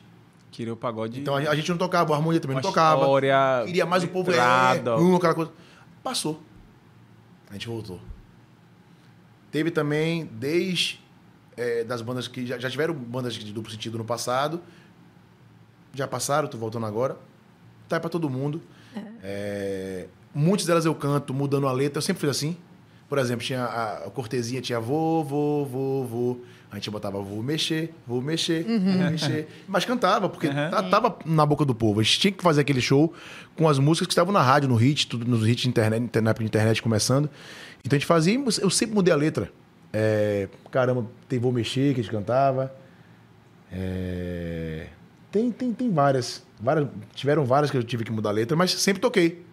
E nem a banda, que eu mudava a letra, se chateava e o povo às vezes nem, nem percebia. É. Porque tinha toda a história da música, que já, que, né? E aí a gente cantava Vou Mexer. Acha que a gente com os, com os joelhos flexionados, Todo o mundo suor, o pau quebrando, não precisava perceber, mexer, meu filho. A gente tava, queria gruvar, não vai prestar atenção, não. Tá lá comendo sua água. Mas enfim, aproveitando que a gente tá nas perguntas do povo, senão eu falei pro povo fazer perguntas, agora tem que Tem que ler. ler as perguntas aqui do povo. Ela já começou com o louro, né? Tem aqui Chael Santana. É, quando que vai ser a gravação do DVD de 20 anos? É, A gente vai fazer esse ano, com certeza. Não sabemos se vai ser Você tem um DVD de Porto, no, em Porto Seguro Porto 2008, Seguro, e tem um outro em Aracaju 2014. Aracaju, isso. E esse ano a- a gente pensa de fato em fazer, mas não sei se vai ser aberto ao público de fato. Sim. Como é, amigo? É porque o audiovisual da gente, que a gente está planejando, seria algo muito controlado para ser mais rápido. Sim. Então talvez eh, não seja um evento para mil pessoas, a gente quer fazer tudo no máximo para 500 pessoas. Pronto. Aí Eu o acho número que o Léo 500. Santana o fez, número né? 500, você bota lá, ali, ó, Léo San. Oxe, não pede Aí- por mim, não, é? Rapaz, Salvação individual, irmã. Eu tô garantindo ruim, o meu aqui. Não pede por A mim, salvação não. é? individual, irmão. Ele só salva o dele. Farinha é pouco, meu peru Ah, meu primeiro. É, mas vai, vai, vai, Rapaz. ser convidado já, com certeza. Gente, gosto estão disso. Quem, chora, quem não chora não mama, entendeu, gente? Entendeu? Constrangi ele aqui agora. Assim, a ideia é fazer de fato algo bem, bem controlado, mas com o intuito de soltar o quanto antes também. Porque quanto mais gente tem, Sim. quanto mais produção tem, mais demora edição, mais demora Sim, luz e tal. sim, sim. Às vezes tem que Então- voltar, mas tu- regra. É, não, regravar a gente não regrava. Ah, né? A gente consegue fazer. A gente De uma tem- vez só. É como a gente grava muito tempo, a é, questão de estar tudo no Pro Tools e tudo mais, a gente, tem, a gente tem mais um certo controle. E também se tiver que regravar é rápido. Regravar. O negócio é a edição de vídeo, quando é muito grande. Ah, aquela luz que estourou. Aquela câmera perdeu metade do show. Olha, Luizinho. Eita, Luizinho É, se treme todo aí agora. isso, aí, é. Mas. Mas vai ter. Chael, vai rolar. Vai rolar, Vai rolar. vai rolar. Michele Menezes no YouTube falou: tem que rolar a gig das antigas, o projeto. E aí? Todo mundo cobra isso. Eu sou muito medroso quanto a isso. Pra gente não cair é, num caminho que eu acho que é um pouco sem volta. É, a gente toca no show. Todas as antigas da gente tocamos. Mas montar um projeto assim, sem ter um. é, é, é, como é que eu posso dizer? Um sistema de organização onde nos dê. Ó, é tantos shows e acabou. Sim. Porque vocês veem, por exemplo, aí, eu tava com semana retrasada com o Rafael Zulu, conversando com ele, ele falou, irmão, em dezembro acabou o tardezinha. Aí se vocês param pra por que vai acabar? O evento é um fenômeno. É um fenômeno. Meu amigo, ninguém quer mais Thiaguinho, não. Porque o cara vai pro tardezinha, fica seis horas com o cara no palco. Eu tava em Goiânia agora semana Inclusive, eu retrasada. estarei lá, meu Tiaguinho, me espere. Eu fui nos Goiânia, de- Olha semana- na semana retrasada. O cara começou o show 5 e meia da tarde, terminou o show 10h45 da noite, irmão. É eles. Tem gogó. Então, assim, Gogó. é, é complicado. E agora sim, é legal quando você tem uma estrutura. O Rafael Zulu com ele, com outras, com outras pessoas. Ele chegou a parar um período, não foi? Parou, Era a pandemia. foi. Ah, Aí foi. depois voltou. Ele me disse isso lá, velho. Voltamos para a pandemia. Deixou no Maracanã, eu acho. Foi. que Aí teve a pandemia, ia ter mais um- um- algum- algumas edições, não puderam ter por causa da pandemia e voltou para finalizar. Vai fechar agora em São Paulo, eu acho. É, vai ser- acho que vai ser São, não, é, não, vai ser São Paulo agora, dia 21 e 22 agora, São Paulo. O último é no Nordeste, São Luís, eu acho. É? É, algo assim. Algo assim, não vai ser no Nordeste o último. Então, assim, não é que não possa voltar daqui a uns anos, mas o meu medo com a gig, fazer um gig das antigas, logicamente eu não fiz comparação com, com o Tardezinho. Eu tô comparando com que o Ta- o Tardezinho não é um repertório do Tiaguinho, é um repertório que ele canta tudo. Tudo. Sim. É. Sim. Então, se eu vou lá e monto um repertório das antigas, o Harmonia fez. Mas ele tinha um cronograma, ele montou, chegou a vender shows das antigas para fora de Salvador e parou. Eu não tenho hoje, e sou muito, sou muito, muito pé no chão em relação a isso, eu não tenho hoje, talvez, um sistema de equipe, um sistema de. Pro... Estrutura. Nossa, para montar um projeto, botar para rodar esse projeto além dos nossos shows normais, sem misturar as coisas. Uhum. Porque já teve show que contrataram a gente. Ah, porque você não contratou. Peraí, peraí, peraí, calma. Você contratou a gig. Ah, porque eu quero das antigas. Eu falei, nunca existiu esse projeto. então já teve esse problema. Sim. Então eu tenho muito medo. Mas eu adoraria fazer, até porque no nosso repertório das antigas, eu tava vendo um dia desse aqui no É muito. Spotify. Nem lembrava de várias músicas, que não só nossas como dos outros. Eu adoraria cantar de novo todas elas. Mas precisamos organizar com muito cuidado. Porque se cair nesse, nesse das antigas aí, meu amigo, acaba não tendo mais retorno pro atual. Eu adoro cantar tudo dia que é novo e Sim, sim. sou viciado em ano- em atualizar repertório. Só a última aqui pra fechar. Última não, que você não vai morrer nem eu. Não. a boa, como diz Will Training. A saideira, a sa- É, Will boa. Training, passando das estrelas, fala a boa, a boa. Fala, brother, que dia vai vir tocar em Ilhéus com Gig Povão? Pô, Ilhéus. Não tem nada marcado pra Ilhéus. A gente fez um dia desse Una, que é bem pertinho de Ilhéus. Passando de Ilhéus é menos de uma hora. Menos de uma hora, 20 minutos depois de Ilhéus. Fizemos uma micareta lá muito massa, mas Ilhéus não tá marcado nada ainda não. Tomara que logo, né? Contrata ele aí, pai. Ah, chama. Pronto, primeiro show do meu retorno pra Gig 2013 foi em Ilhéus. Foi? Foi. Foi em Ilhéus. No canto, canto do Mar, se eu não me engano. Canto do Mar. É. É, Falcão, você falou várias vezes Xande, Xande. Você é muito amigo de Xande. Né? Já fomos mais, já fomos mais. Eu não vejo ele há um bom tempo. A gente se bate às vezes em evento, mas já fomos mais por coisas da vida, de fato. Assim, a gente se afastou em relação. Não tô nada contra, né? eu acredito que ele não tem nada contra mim, contra a minha pessoa. Eu vejo muito Bimba, Sim. falo muito com Bimba. Inclusive, quero registrar aqui que Bimba que tá arranjando. A gente vai gravar seis músicas nossas antigas nesse, nesse audiovisual e Bimba tá arranjando as músicas. Então, é um prazer ter um cara como o Bimba, que eu, sou- que eu sou fã e é referência pro pagode da Bahia. E registro também aqui como contrabaixista do Brasil, um dos melhores que existem. É, falei, liguei, pô, Bimba, quero uma ajuda, um favor. Você conseguiria? Ele, na hora, pode mandar, mandei.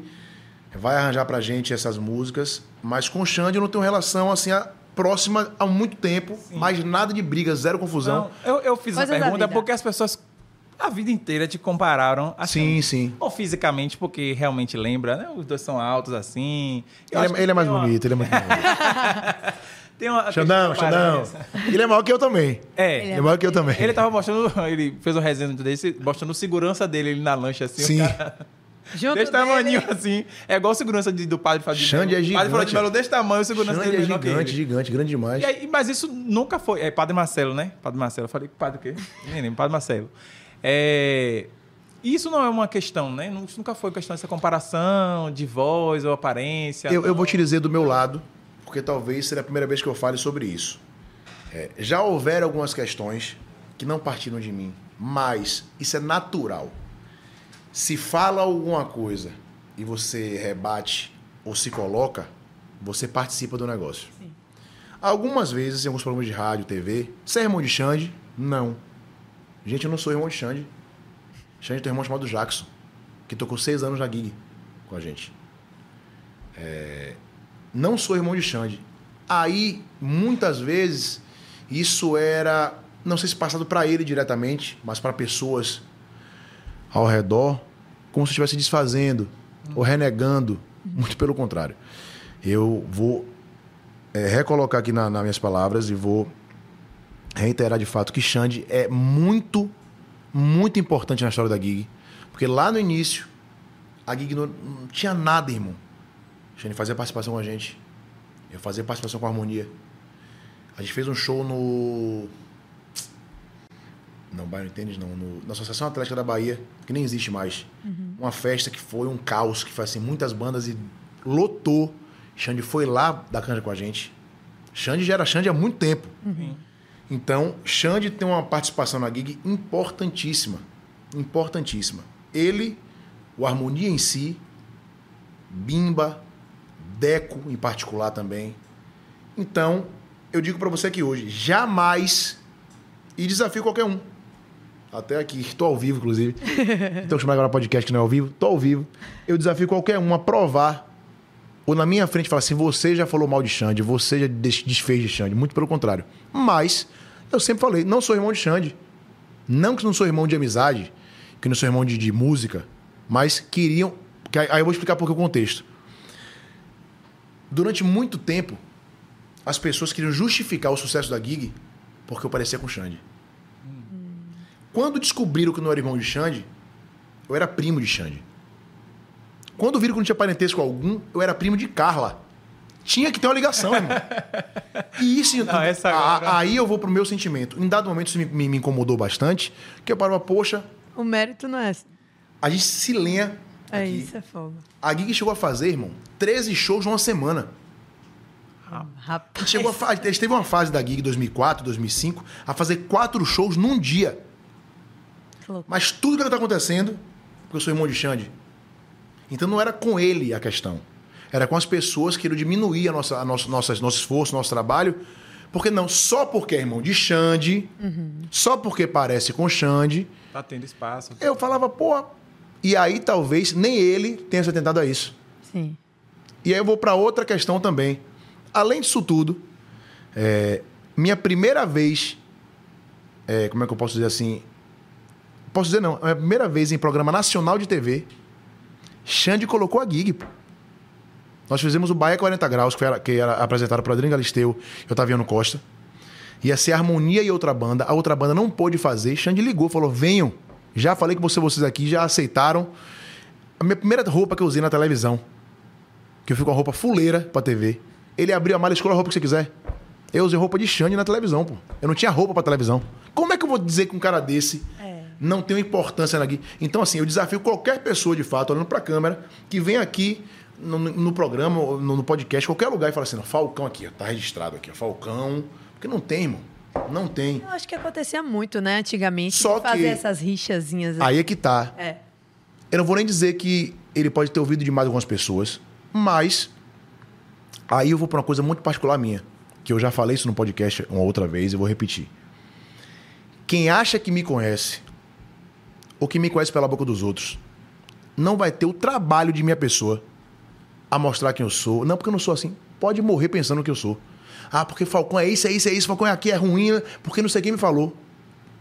Pra mim, não tem importância alguma. E aí, muita gente comigo, durante muito tempo, tinha esse, esse, esse sentimento de assim. Como é que. Eu não respondo, irmão. Virou a verdade pra ela lá. Aí, agora- e Eu tô pouco. Agora aquela perguntinha assim, qual é o seu signo mesmo? Sou canceriano. Surpreendeu. Mas já. Mas já, já eu, eu, eu, eu, acho que, eu acho que eu já fui mais canceriano. Talvez seja menos hoje. Mas eu não me explico. Porque já, já, já, eu já tive essa falha, tá? Eu já me, me incomodei, já sofri pelo que pensavam, pelo que diziam. Só que até eu brinquei com, com, com os amigos um dia desse. É, 99% das- das coisas que a gente pensa e se preocupa não vão acontecer.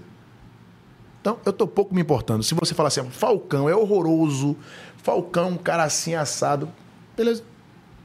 Se eu for, vai aparecer. Se eu não for, vai Não sumir. nada. É. Todo mês tem conta pra pagar, negão. Todo mês tem conta Tem pra mais- pagar. tem- tem Tem, mais escola não. dormindo pra pagar. Então, assim, talvez naquele momento, pessoas que de muito. Eu, assim, existiam diversas pessoas de muita má fé, de muita má índole. É, é, o, o nosso meio, não só da música, o nosso meio societário, a nossa sociedade, é, é, o caráter é muito complicado de você achar pessoas de caráter. De, porque, assim, se eu errar, bicho, eu errei. O mínimo é me desculpar. Não vai mudar nada. Você pode aceitar, não aceitar. Depende assim, pra mim, se de fato, pô, eu errei, vou pedir desculpa. Ó, irmão, desculpe. Você cagar, eu fiz a minha parte. Problema seu. Problema é sobre seu. você. É- Até porque o que depende de mim tem um limite. Se o outro vai aceitar, vai achar. É por isso que eu falo. Então, nesse momento, talvez tenha existido esse- essa- essas, é essas celeumas mentirosas por isso. Mas eu quero deixar claro que Xande é um ídolo, ídolo, ídolo total, ídolo master. Para mim, no pagode, assim, eu tenho quatro ídolos de referência para a construção do Falcão Cantor como pagode, que é Beto Jamaica, junto com o Padre Austin, porque muitos não sabem, mas o responsável por fazer o Gera Samba lá atrás foi o Padre Austin. E talvez o valor que ele mereça não dê, porque ele é irreverente, porque ele é engraçado. Com o Padre Austin Beto Jamaica, Reinaldo Terra Samba, Xande e Tony Salles. São as cinco referências que eu tenho para ter me forjado, pô, vou ser cantor de pagode. Depois apareceram outros, claro. Né? Eu falei do Raça Pura, Dene André, indiscutivelmente. Lu Costa, nossa juventude, teve uma fase que, assim, para mim, eu ia pro show, achava surreal. É... Dentre outros, Alisson Sela 4, sempre gostei. Sempre gostei de um cara chamado Alder Samps, que era cantor do Poder Gang pós Tony Salles. Que tinha aviãozinho, aviãozinho, aviãozinho. Era muito bacana aquele cara. Então, essas são várias referências que eu tenho. Que eu lhe digo, não sou amigo de nenhum deles. Respeito todos, não ando na minha casa, não ando na casa deles, mas eu não tenho nada contra. Muito pelo contrário, são meus ídolos da minha geração adolescente e infância. É, mas, pô, enquanto o Beto Jamaica, é, pra mim, nada paga. Por exemplo, se você falar assim, Falcão, a gig é. Você falou, ah, Falcão é uma referência. Eu não me considero uma referência de nada. Eu sou um garimpeiro eterno, tento fazer o meu melhor ali e tal. Mas, pô, você chega num lugar e Beto Jamaica ele manda um abraço. Parece que é bobagem isso aí, mas, pô, Beto Jamaica é meu ídolo de verdade, assim. É, Xande, chegar no show, pô, Léo, aí vem uma sexta referência que eu vou dizer de onde passa. Léo tem um, um- Eu tenho uma história com o Léo que ele não sabe também. Vai ser a primeira vez que eu vou contar aqui. Primeira vez que eu vou contar. A gente gosta É, a disso. gente isso- gosta. Que Lé- Léo não Exclusividade. sabe dessa história, mas Léo, Léo se transforma uma sexta referência porque Léo vem depois de todo mundo e consegue ser tanto quanto os maiores. Olha que loucura. Léo tá aqui hoje. Claro, tá aqui hoje, mas já vem de um tempo pra cá. Sim. Eu não sei te dizer quantos anos ele tem de em destaque, desde o Parangolé. Mas Léo, gigante, não somente no tamanho dele, mas gigante na proporção artística, é, de capacidade musical, capacidade artística tudo mais. É, Léo é uma sexta referência que hoje eu falo, velho, Léo, pra mim, ele conseguiu ser e fazer algo que talvez pode. Ninguém vai ser melhor que Xande. Ninguém vai ser melhor que Beto. Não vão ser melhores que nenhum dos dois mesmo, não. Mas que Léo hoje é uma referência total, isso aí é indiscutível. E aí eu vou pra história. Vale o corte isso aqui, porque ele não sabe. Para o corte, ele, para o corte. ele. Teve um show da Gig no Cabula. Eu não vou saber o nome do lugar, mas era, um- era uma casa de show que tinha lá, era um espaço que tinha shows no Cabula. E a Gig tava muito, mas muito forte na época, 2005, 2006, 2007, algo assim. E eu me lembro, porque nesse show em particular era o lançamento daquela música Nego Bom do Parangolé. Tome Nego Bom. E tinha um monte de gente com aqueles bombons gigantes na mão, assim. Né? Eu me lembro que eu lembro desse, desse, desse momento. E aí a gente, a gente tava num ônibus, porque a Gig fazia show em Salvador, ouvindo de viagem ou para viajar. Então a gente tava dentro do ônibus ali, toda aquela coisa, aquela. trocando de roupa e tal. E aí. Eu tava aqui no. No ônibus, na janela, o público lá longe, o palco aqui, o tipo um backstage aqui no canto, tal, eu olhando pro show lá. Acho que Parangolé tava no palco com o Ed, na época, Ed City, no Parangolé. É, pra quem não sabe, Ed City já foi do Parangolé. Yeah. E ele, pô, o pau quebrando. vai- Próxima banda era gig, né? Eu tô lá tal. E aí eu vejo um cara correndo, magro, alto pra cacete, correndo e batendo no portão. Eu fiquei curioso, porque pô, ele tinha, tinha um- tipo, sabe, sabotagem? Aquele rapper? Sim, Uns cabelos pra cima, assim, sim, umas tranças pra sim, cima. sim. Um cabelo igualzinho, sabotagem assim e tal. E aí, pô, um cara grandão, forte pra cacete, assim, mais magro ainda, bem magrão. Ele, pô, o cara, diga. Ele, pô, irmão, eu sou cantor da banda. Ele, tá, cantor da onde, meu irmão? Ele, meu irmão, minha banda tá aí, vai tocar. Cantor de quê, rapaz? E desfazendo de Léo mesmo, assim. Porque de fato ninguém conhecia Léo. Ele tava na banda. Se eu não me engano, era Pert Play. Ou era uma banda anterior que a Pert Play era de Nanico, já Nanico. E ele desesperado pra entrar no. Você nem se lembra disso. Ele desesperado pra entrar na casa de show. Eu aí fui na frente do ônibus, falei, pô, segurança da gig, falei, ó, libera o cara ali, pô. O cara, eu, eu tinha esse. Nanico tinha me dado o CD, se não me engano, na época. Eu falei, velho, o cara cantou. Libera o cara pra entrar no lugar ali, que o cara vai tocar também. Aí o segurança da banda foi lá, conversou, o cara liberou pra entrar. E essa história é engraçada, porque talvez nem ele lembre disso, mas olha quantas coisas a gente passa antes do reconhecimento do público. Léo foi barrado no show dele. Imagine isso aí, irmão. Você vir pro podcast, então um cara lá fora, o segurança. "É, vai entrar não. Meu irmão, vai entrar ao vivo. Não vai entrar não, meu amigo. Não vai entrar e acabou. Que loucura. E se eu não me engano, eu falei que o Parangola estava no palco. Eu não sei se o Pa- o Parango estava no palco ou se a banda dele ia tocar na hora. Sim. Sei que ele estava desesperado para entrar no, no- no espaço assim. Eu falei, bicho, libera o cara ali, velho. Que loucura é essa? Ou seja, é, a gente passa por muita coisa, irmão. Muita coisa. Já tomei pedrada É cantando. mesmo? O cara queria me chamar.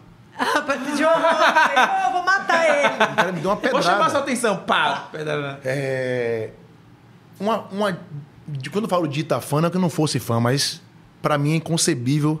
A mulher encheu, tava chovendo, a mulher encheu um monte de lama e meteu pô, lama em mim. Meu Deus. Olhe pra mim! Passou. Eu tô de branco.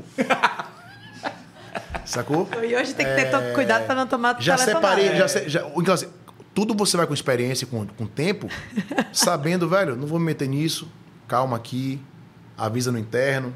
Mas eu separei a briga do cara me dar, jogar uma garrafa em mim, porque eu separei a briga. Mas você, um dia desse, viralizou um vídeo seu que você se irritou com o porro do Pareda. cara não dele. foi assim. É, não foi assim? assim. Mas achei que foi lá- merecido. Não, eu vou. Pronto, vou relatar pela primeira vez também. A- aquela discussão não foi com o cara do paredão. Foi com o famoso peru. Quem é o peru? É o amigo do cara do paredão, que não é dono do paredão. O cara do paredão não fez nada. Aconteceram doi- duas questões ali. Eu tava cantando no trio. Passei por dezenas de paredões. Chama paredinha. No Nordeste, paredão é grande e os menores são paredinhas. Então juntavam três paredinhas, duas paredinhas, quatro paredinhas, um paredão gigante. Falei com todos, todos, todos, todos, 100%. No final do percurso, tinham três paredinhas aqui, três paredinhas do outro lado do trio e três na frente. Eu falei com os de cá todos, que estavam com o celular, passando o nome do paredão. Dá um alô. No terceiro, no último dos três aqui, antes de chegar nos últimos de lá, o nome era Paredão, João, Maria, José, Aquino. E eu não tô conseguindo ver. Pera aí. Por quê? Paredão Foguinho, Paredão Joãozinho, outro era Paredão Nossa 60 Senhora nomes. da Luz, do Amor, imposs- Faroeste. Vai falar o nome de impossível. Dani. E aí, eu falo, peraí. Fui do outro lado do trio, do, do trio. O cara ligou o paredão alto pra cacete. Bum! E, amigo, se lá embaixo você sente uma porrada, em cima do palco, do trio, a gente tá no- no- na altura do paredão, uma porrada. A gente tomou um susto, a banda inteira tomou um susto. Eu voltei, o cara, pô, desculpa. Falei, já foi. Pô, o cara ligou o som, devia estar no volume máximo. Sim. Pediu desculpa, acabou. Fui de novo pro outro lado do trio, o cara ligou de novo. Eu já voltei com outra proposta. Falei, ó, parou. Parei aqui e falei, ó, não vou disputar o som com você. Você quer tocar uma música pra gente? Eu paro, você toca, depois nós continuamos, continuamos. O cara do paredão, porra, vai, desculpe, posso tocar? Porque todos eles estavam tocando nossas músicas. Sim. A gente passando, os caras botavam. Que tem um CD nosso que é antigo, 2005, 2006, que. é Bota o cavaco no samba. Sim. O povo adora em Sergipe. Quando eu falei, ó, não vou disputar isso com você, aí o cara que tava embaixo, um amigo dele, começou a me xingar. O Fazer- peru. Fazer ge- gestos obscenos. E aí, naquela hora, eu fui tomado por um descontrole de raiva, porque, irmão, tô trabalhando. E, infelizmente, ainda tem gente que acha que a música é lazer, não entende que é trabalho. E aí, houve aquele bate-boca de 15 segundos. Não passou disso. E eu vi a menina filmando. Eu desço pro camarim pós-show e cheguei no camarim e falei, gente, filmaram. Isso aí vai sair. Eu já cheguei em Salvador Estourada a notícia. com imprensa de, de, de Alagoas, de Sergipe, Sergipe, de Fortaleza, ligando. Áudio do cara que teve a discussão, áudio de amigos dele. Não vai não, que ele é capoeirista. viu? Não sei o quê. Fica a dica. É, se- se- é, virou uma resenha. E eu não, não me pronunciei, porque assim, eu não tinha nada a falar. Sim. O que aconteceu foi aquilo. Hoje estou dando mais detalhes. Mas não foi com paredão. Inclusive, depois encontrei com vários paredões. Os caras, velho, velho, eu passo. Como é que. O paredão que mais divulgou no Nordeste a música da gente, eu pareço os paredões. Não tem discussão com os caras. Então, houve esse problema. E. é, passou isso aí, teve essa. Foi muito rápido. E eu me lembro que teve até um. um é, jornalista aqui de Salvador, Bocão. Posso falar que Bocão é meu amigo. Falou na TV, não sei o que tal. O cara falou assim: Bocão, acho que tem um cara em Bocão que fica na plateia, entrevistando as pessoas. Sim. O Bocão deu a notícia. Ele falou, Falcão, o que foi que aconteceu? Você é meu amigo, você é tão calmo, não sei o quê. O cara, Bocão, pera aí, rapaz, calma. Se você estivesse aí apresentando o seu programa e um cara aqui na plateia lhe xingando, você ia gostar? O Bocão não sabia o que tinha acontecido. Ele, ah, foi isso, foi. Aí ele falou, Falcão capoeirista, não sei o quê. Começou a resenhar também. Mas foi só isso. Zero problema. Eu, eu sou tranquilo. Agora sim, não eu não tenho não é nem paciência mas eu não tenho muito muito muito espaço para quem não respeita meu trabalho porra eu tô tocando ali bicho não tô brincando O eu, limite é pequeno. eu sou responsável ó, eu sou responsável pelo contratante que me paga seja ele público ou não pelos fãs mil dez vinte mil pessoas estão ali pela minha banda pelas famílias de minha banda pela minha família porque a partir do momento que eu tô ali tocando tá todo mundo ali recebendo seu dinheiro, seu, seu trabalho, seu sustento. Então, assim, eu levo tão a sério nesse sentido que aquilo me ofendeu. O cara, pô, tô tocando o cara me xingar, etc. Já aconteceu outras vezes? Já. De diversas formas. É, você não tem noção. Ou, acho que, como eu falei, o tempo vai passando, você vai ter mais experiência, vai ficando mais tranquilo. Mas você não tem noção do que está lá 20 mil pessoas na sua frente, 30 mil pessoas, e só um cara pra você fazer um gesto obsceno. Você só vê o cara, irmão. Você não enxerga mais São nada. duas horas você vendo somente aquele cara. Deixa é pra lá. impossível. Parece que, o- que o subconsciente vira consciente. E tá, isso aqui, é- o cara tá aqui, ó. O seu olho tá aqui. e você olhando pra cá. É só- agora sim, logicamente, com o tempo você vai, ah, não vou estragar meu momento aqui com a turma pra. Agora, O que que passa na cabeça da pessoa? Bicho, eu não consigo Sei. entender. Não consigo. Tipo assim, O que é que leva uma pessoa- Ele vai me ver. será que é igual o que joga pedra pra poder chamar O que é que leva uma pessoa, seja é? ela quem for, homem, mulher, o que é que leva uma pessoa a sair de casa pra fazer isso? Nessa energia. E você né? vê, aconteceu comigo, acontece com outros cantores também. Aconteceu Ah, com o Léo recentemente. Léo- Léo, Léo Salvador. Sertanejo, acho que com, com, com o Henrique, de Henrique e Juliano já aconteceu também. Foi. Bicho, o que é que Vários. leva? Então, assim, é, o que, é o que eu Santana, falo. Vai tomar você. Agora me diga, irmão. Maravilhoso. E eu vi gente, gente pré-julgando ele como errado. Porque a gente tem que aceitar tudo. Ah, tem que ser. A gente tem que Perfeito. ser. Sangue de é, barata. Não, tem que aceitar tudo e faz, faz parte, peraí, pô, faz parte no limite. Ah. É porque esquece que artista é ser humano, né? Fica Então, botando assim- lá num- numa coisa totalmente E inacessível. antes de nós sermos cantores e artistas, nós temos nosso passado. Nós éramos pessoas normais, que saíam pra festa, Pois é. pra curtir. E cada um tem seu espírito de, de- de- de se aguentar mais, aguentar menos, é normal. Normal. Então, assim, é- é- é- a música pra mim é trabalho. É por isso que eu te falei no começo. Não sou aquele cara de ficar ah, tocando, cantando. Eu não tenho esse prazer. A quem goste, Léo mesmo curte pra caramba. Faz, É, faz o, qualquer coisa Qualquer na casa dele, é, um negocinho. ele curte cantar, tocar. O aniversário de Lore Eu, mesmo eu festival. preferia tocar, eu preferia inclusive. tocar com ele tocando, tocando tal, É. não cantando em si. Mas gosto também, canto, mas não, eu não, não- tenho pra mim isso como uma obrigação. Não, eu sou um cara que vou ali, vou cantar toda hora. Não tenho muito isso. Mas aconteceu foi isso, uma, uma fatalidade. aconteceu. Sim, você falou de, ah, porque quando eu estou ali, eu penso que é o meu trabalho, é minha família, é a família das pessoas. É, você, do que eu vejo de você nas redes sociais, você é bem família. Você tem quantos filhos mesmo? Três, Três. três, Três, filhos, filhos, três né? filhos. Inclusive, os filhos amam Red Burger. Aproveitar aqui que ele falou nos bastidores. Como ele tá Peu- muito fit, né? Peu já. ó, teve aniversário de Guilherme, meu filho mais velho, que o Peu deu 20, 30 hambúrgueres, 40 hambúrgueres. Meu filho ama meus amigos também, então Peu é um querido. Tenho parceiro com o Red Burger há muitos anos já. Então, inclusive, pontuando, vocês não sabem disso, mas na pandemia, que esse cara me alimentou, meu amigo. Porque- não, foram momentos difíceis. Foram, foi um ano e seis meses sem trabalhar. O cara falou, não, tô mandando pra você, não, mande, mande, pelo amor Deus. Por favor, mande. Então, é um querido. É, ele, ele veio aqui também, tem um episódio dele. Quem quiser ver o episódio, Aí, gente, é. tá aí. viu? E eu sempre falo, referência. Referência. O, com alho poró, nossa senhora. Tem um alho porózinho em cima. Amo, amo, amo todos. Peu, o aiori de vocês é Ai, surreal. perfeito. É, você tem que respeitar a Red Burger. Mas falando de família, né? Eu vejo você muito família, assim, né? Com seus filhos e tudo mais. É, normalmente você, né? é, quem tem essa proximidade com filhos e tudo mais é justamente porque talvez é, tenha tido isso como referência ou não é, na- da estrutura familiar sim. e tudo mais. É, como é esse lado, né, Falcão paterno, lado paterno de Falcão? É, outra, é, outro, é outro aprendizado que eu tenho tido, assim, a- ao passar do tempo, ao passar do- do- do- dos anos. É, é outra coisa que eu falei sobre a questão de quem pensa de mim o que quer, vai continuar pensando, né? Eu não faço nada mais que minha obrigação com meus filhos. Porque eu gosto, porque eu amo, etc. Mas é, não me considero um pai fora da curva. Conheço vários pais muito melhores do que eu, assim, muito melhores, no meu ponto de vista, tá? É, não faço nada para que as pessoas me intitulem como, oh, você é um pai maravilhoso. O que eles acham, deixam de achar, para mim também não faz diferença nenhuma. Por que eu digo isso? Eu parei, eu decidi parar de postar meus filhos em rede social tem mais ou menos um mês. E já me cobraram isso algumas vezes aí por direct. Cadê sua filha? Por que eu parei de postar? É, por dois, três motivos. Primeiro, é, não sei se daqui, na- daqui a alguns anos eles vão gostar que eu tivesse exposto tanto eles.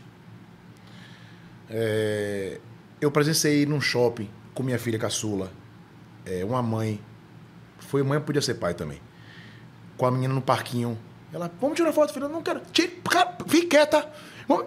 Pô, a menina tá brigando com a filha pra tirar uma foto. E eu nunca briguei, mas já fiz isso. Filha, ô filha, vamos tirar uma foto tal, pra registrar o momento. Então, hoje eu te fotografo ela, ela brincando, tiro, guardo, ou tiro uma com ela, mas não posto.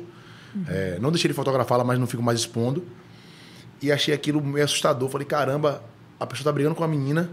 Pra A poder... menina Ela quer quer brincar, ela quer brincar. registrar pra postar na rede social. Vai dizer que Então aquilo é muito pouco. Pra mim é muito pouco. São 15 segundos, um minuto ali postando. E pra mim é muito mais que isso. E eu repito, hoje até cheguei um pouco atrasado aqui, né? Era pra chegar às 7 horas, cheguei um pouco mais. Eu botei a caçula pra dormir. Dormiu, eu vim pra cá. E eu ia atrasar. Vou vou falar, se ela não dormisse dá tempo, eu ia atrasar um pouquinho. Mas é o que eu faço naturalmente, não é pra mostrar. E aí vou pra terceira questão também, que pra mim é a mais importante. Eu tive, eu tava passeando com minha filha em algum lugar e a pessoa chamou minha filha pelo nome. Aquilo me assustou. Eu não sei nem é aquela pessoa. Foco. Aí eu tô no lugar lá, cadê não sei quem? Cadê? Meu Deus. Ou seja, pessoas que eu não sei quem são, o que fazem, a índole. pode encontrar ela com outras pessoas. Não. e- Além de encontrar outras pessoas, elas chegam pra mim, perguntam a minha filha pelo nome e outra. Já chega na minha filha, oi, chamando pelo nome. E aí o risco de você, pô, minha filha tá na rua, Isso com pequenininha. outras pessoas. Vem e- cá é, e tal. é. Então eu fiquei meio assustado. E desde meu filho mais velho, que não tinha rede social ainda, é, eu já tive desgaste, tá no shopping com ele. Ah, vamos tirar uma foto, eu você e seu filho. Eu falo, não, meu filho não. Ah, por que não? Porque eu não quero. Ah, porque eu não quero tirar foto também, não. Então, beleza. A pessoa quer tirar foto comigo e meu filho, por que com meu filho? Nada a ver com meu filho. Então, desde ele eu já tinha essa, esse pensamento. Logicamente, eu, a rede social acaba lhe, lhe, lhe, lhe mostrando um ambiente que você divulga tudo que você quer, está ali na praia. Logicamente, não vou deixar de postar com meus filhos em algum lugar. Naturalmente, não. Mas vai ser natural. Pra não não vou parar mais nada. Tá com eles ali numa piscina, numa praia, num parque. Por exemplo, até vez- tenho, tenho postado des- descendo uma escorregadeira com minha filha pequena, mas eu desço que eu tô descendo ali, ela já desceu. Eu filmo ali descendo, porque é engraçado que eu, a escorregadeira pra criança eu descendo, eu não desço, eu fico empacado ali. preso. E pela graça, mas tô com ela ali, tô brincando com ela, é, com, com meus filhos mais velhos também. No momento nosso ali, eu não vou parar nada pra estar registrando, porque a gente tá perdendo muita coisa, bicho. Muita coisa. É, eu digo isso porque eu tenho aqui, pra- eu fui no show de Coldplay esse ano, eu tenho o show inteiro gravado. Aí eu falei, pô, eu curti. Mas tem coisa que eu vi pelo vídeo, falei, não vi essa hora, eu vi, porque eu tava filmando. Aham. Acontece. eu quero- Memorizou. Você eu não quero memorizou. curtir, quero Foi curtir. igual- inclusive, você falou isso, eu lembrei que esse final de semana agora teve show de Monzinho com, com o Xande. Sim, sim, sim. Lá em. em- Estouro, eu vi um vídeo. Foi. Inclusive mandaram um vídeo pra mim cantando minha música. É. E teve esse, esse evento aí, Índia, cinco Índia. E a Índia tipo, foi pra esse show e tal. E ela é, acabou no outro dia falando: Ó, vou postar aqui um vídeo só que eu fiz. Porque eu tava. Ela, ela botou isso no texto, né? Eu tava curtindo tanto o show de Monzinho, tanto, que eu falei assim: se for pra eu ficar gravando pra postar pra vocês, eu, eu boto no YouTube em casa pra assistir o show de Monzinho. Sim. Eu tava lá pra aproveitar o show, então ela só fez Perfeito. um vídeo pra registrar assim.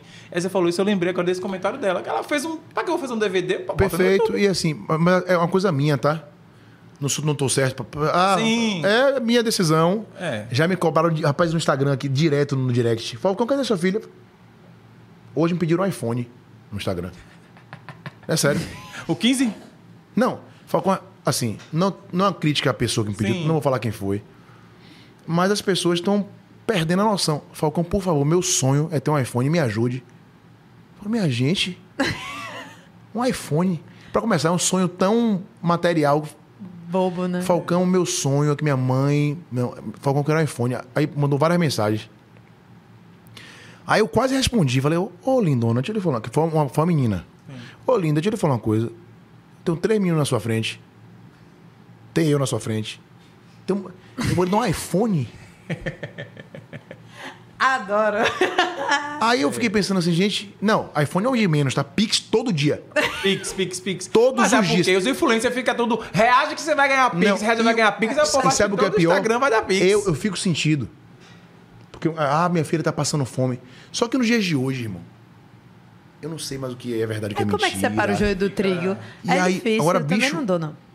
Todo dia pede um pix pra mim. no- no- É na hora de louco, velho. E tem uma história, todo um negócio arrumado? Você fica assim, será que é verdade? Será que é mentira? Será que... Assim, Eu, eu, eu- eu vou te dizer uma coisa, você pode até não ser o pai melhor do mundo, mas essas colocações foram muito pertinentes. Você É. me fez e vai fazer muita gente pensar, né? É. E repito, quem posta, sossegado, Tá bem, tranquilo, é. zero Mas é um- problema. É um, questionamento interessante. Mas, pô, teve um dia que eu fui com, com minha filha pra. Eu vou muito numa piscina aqui no. Naquela região da cidade baixa ali, da, da contorno, com minha filha, e ela ama. E, bicho, eu tenho vários fotos, vários registros com ela lá e tal. Mas depois eu falei, pai, entra na piscina. Ela falou, pai, larga o celular. Ó. Tem três anos. Três anos. Na cara ali, ó. Já tá. Largo mesmo. Hoje. Mais um low profile. é, Essa geração Essa tá geração, muito... todo mundo tá indo pro low profile. Ela vai se daqui a meninas de pouco. 15 anos só posta paisagem, No Instagram. não bota localização, é uma... Bota uns emojis na cara. É, emoji na cara. meu filho de 15. Gosta É. dos amigos, bota emoji na cara dele. Aí, tá Um vendo? emoji na cara, a mão assim. É, é- é o brabo. É, exatamente, é isso aí. Muito bom. É isso mesmo. Ah, é, Falcão, futuro, né? Vamos falar de futuro. Verão. Quais são os próximos shows aí? Verão, a expectativa, né? Ó, é, eu não sou muito de falar de futuro, não. viu? Ah, deixa... Mas vou lhe falar que já tem. Assim, já, já, já preparado. A gente tem muitos casamentos até o final do ano. Sim. Aqui em Salvador. Em Prado Forte, Salvador, Loreto. É, Não tem um agora quinta, não? Agora? Se for tiver, eu já vou Porque saber ele quem tem vai um ter. casamento, ele Não quer... Tem um quinta e tem um domingo. Se você me disser que vai tocar no casamento quinta, eu já fico, ó. Não, não tem essa Ah. semana, não. Droga. Aí, mas esse mês tem. Vai pra, em. Não. Aqui em Salvador, dia 28. Tem um casamento massa. A gente tem muitos casamentos em Salvador. É, show em Salvador aberto não tem nenhum preparado por enquanto é, definido. Tem muito show fora da Bahia e fora de Salvador também. E carnaval, que vai, vai ser especial porque vai ser de 20 anos. Sim.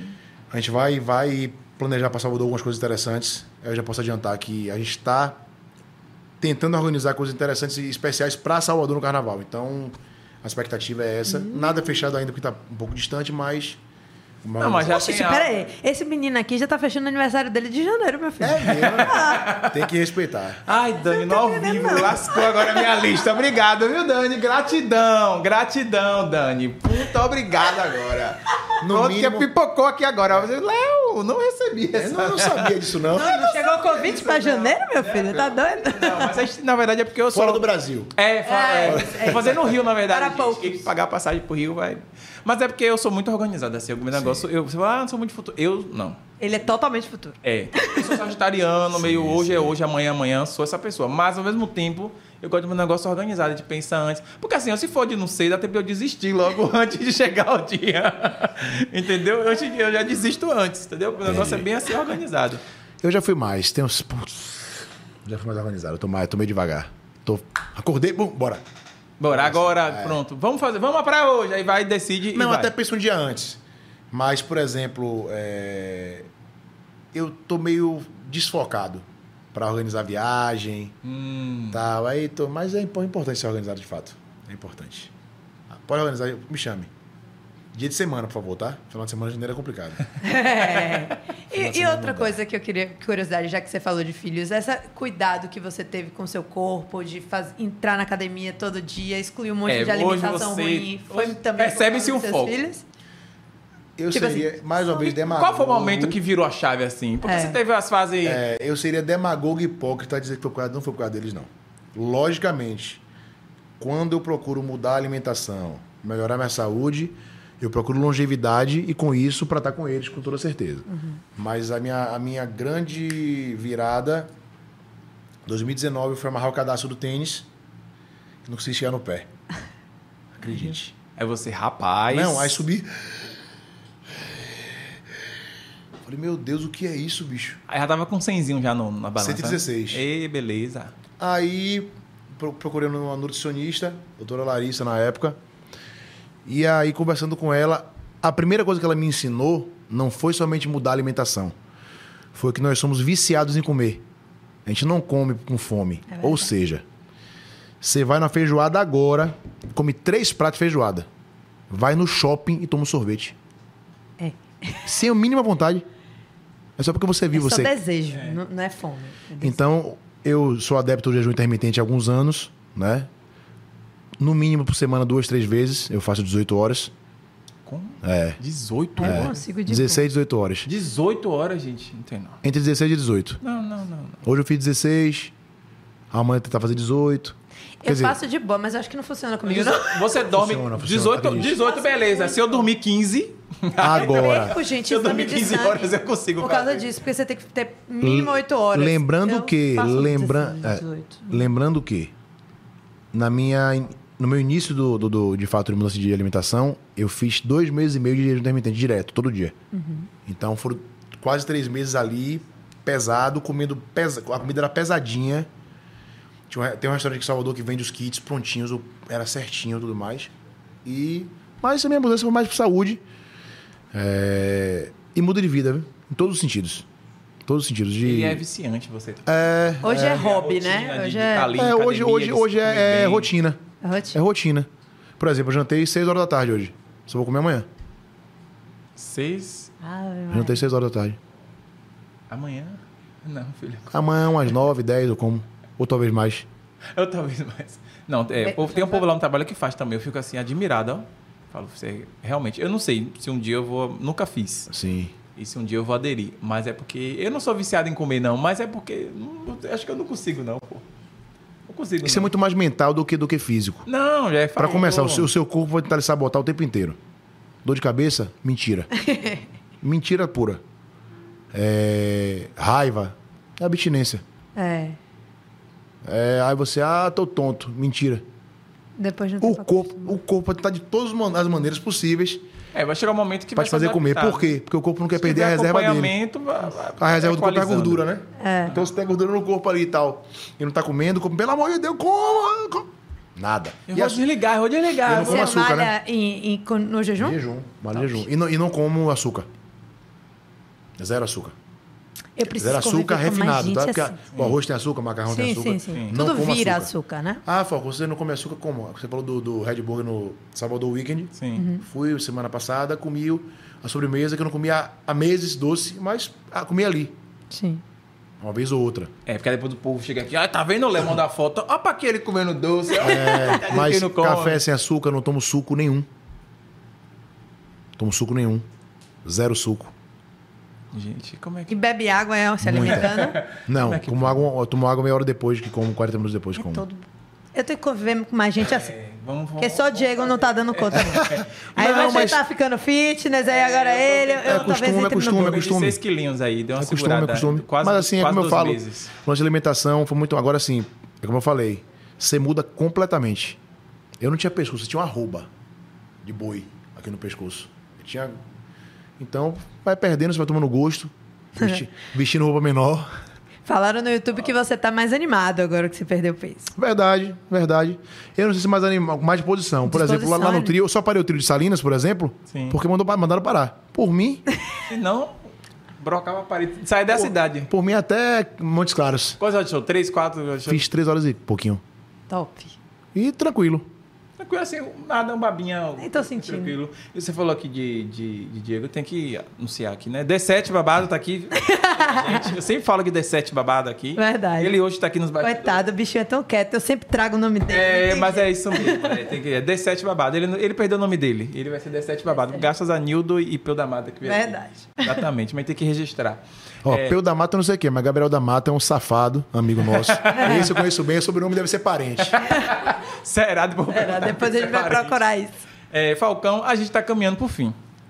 Né? Ai, Infelizmente, uma pena, né? Menina, a gente passou voando. passou voando. Eu poderia ficar mais tranquila. É, porque pi- apitou mesmo aqui É, no o ouvido. negócio, hein? senão a gente... Pro- Produção? Querem, querem comer o Red Burger? Exatamente, está caminhando para o fim. E no fim, é, normalmente a gente é, dá o espaço para o convidado dizer algo que ele não disse e queria dizer, né? Ou alguma mensagem Um para alguém. Já tem vários recados por aí, né? Ah. Pra você que tem cara. Primeira coisa, gente, fiquem atentos. Músicas novas saindo a cada mês. Provavelmente em novembro vão ser quatro de vez. Essa semana tem uma nova. É, eu quero que vocês ouçam e assim, quem curte de fato a gig, é, entenda que é um momento diferente. Vão estranhar um pouco, porque é uma roupagem musical completamente diferente, mas não mudamos nossa, nossa, nossa, nossa forma de tocar. São seis músicas que vão ser gravadas outras do nosso jeito e assim sucessivamente. Escutem. É, obrigado pela oportunidade e pelo espaço. Tá? É, carnaval. Eu que agradeço. É o, é o meu, é o meu foco hoje é o carnaval Sim. em Salvador. É, sou carnavalesco assim de longuíssima data, desde guri, desde criança. Pular, de estar de tá ali, né? Gosto muito. Se eu pudesse tocar no carnaval de Salvador, só em Salvador e todos, não que eu não goste dos outros lugares, mas Salvador pra mim é um prazer assim absurdo. Então eu tenho muito prazer em dizer que sou carnavalesco.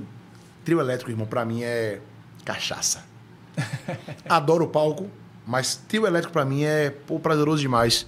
Então tô feliz de estar aqui mais uma vez, com mais um podcast, dessa vez ao vivo. Isso. Que é bacana, é massa. Sem cortes. É, E, e- e dizer que vocês que curtem a gig continuem acompanhando. Esse ano é um ano especial 20 anos, são 20 dias, né? Exatamente. Obrigado pelo carinho de todos vocês também, tá? Você falou que eu, eu joelho ia doer hoje. É. Ia dançar, não dançou. Não dancei. Então, aqui em off, vou mostrar pra, pra eles agora as músicas novas, desculpem, tá? Eu, é porque eu botei nos stories, gente, que, que eu, é, o joelho, que eu tava avisando meu joelho que hoje ia ter, ia ter groove, né? Mas infelizmente não dancei. Mas eu vou dançar. Em algum momento eu vou. Você vai pensar, ó, gente, aqui, ó, tô dançando aqui. No off." palco, no palco, no palco. Poxa. Gente, eu tô pronto, filho. É, eu não tem negócio de, ah, ah, não vou, não, vou. De Pirajá pro mundo. De pirajá. Você acha que eu vou dizer não? Venha, meu filho, o me cara chama. dançava, vá, vá, vá. Vá, seu Del. Ah, exatamente. É isso aí. Tem que respeitar a minha história também. Você tá achando o quê?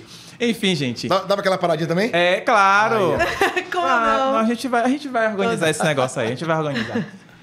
Gente, mais uma vez, né? Obrigado por ter ficado até aqui, né? Nesse momento, até Pelas o finalzinho. perguntas né? também. Obrigado pelas perguntas, por vocês estarem aqui nesse projeto da gente, né? É, gostaria de pedir para vocês se inscreverem no canal. Ativar o sininho. Exatamente. Curtir. Curtir, Compartilhar. Compartilhar. né? É, é muito importante pra gente, a gente sempre fica né, repetindo isso, porque é a forma que a gente tem de divulgar o nosso trabalho, a gente faz aqui com muito carinho mesmo. Né? Nos segue nas redes sociais também, né? É, arroba tagcast no Instagram, é, arroba tag.cast no TikTok, né? Segue minha maravilhosa Maravicheros e Lura. Arroba danielenk.arc. E me segue também, arroba Leosan Paralelo, o Léo Santana da Shopee. Tá vendo você? Vendo só? Me sigam Obrigado. também, me sigam também. Exatamente, segue, vai lá. Falcão Gig, fácil. Pronto. Simples assim. Facílimo. Falcão Gig. É isso, gente. Muito obrigado. E até a próxima. E beijo do gordo. Uou! Tchau. Tchau. Agora a gente vai comer Red.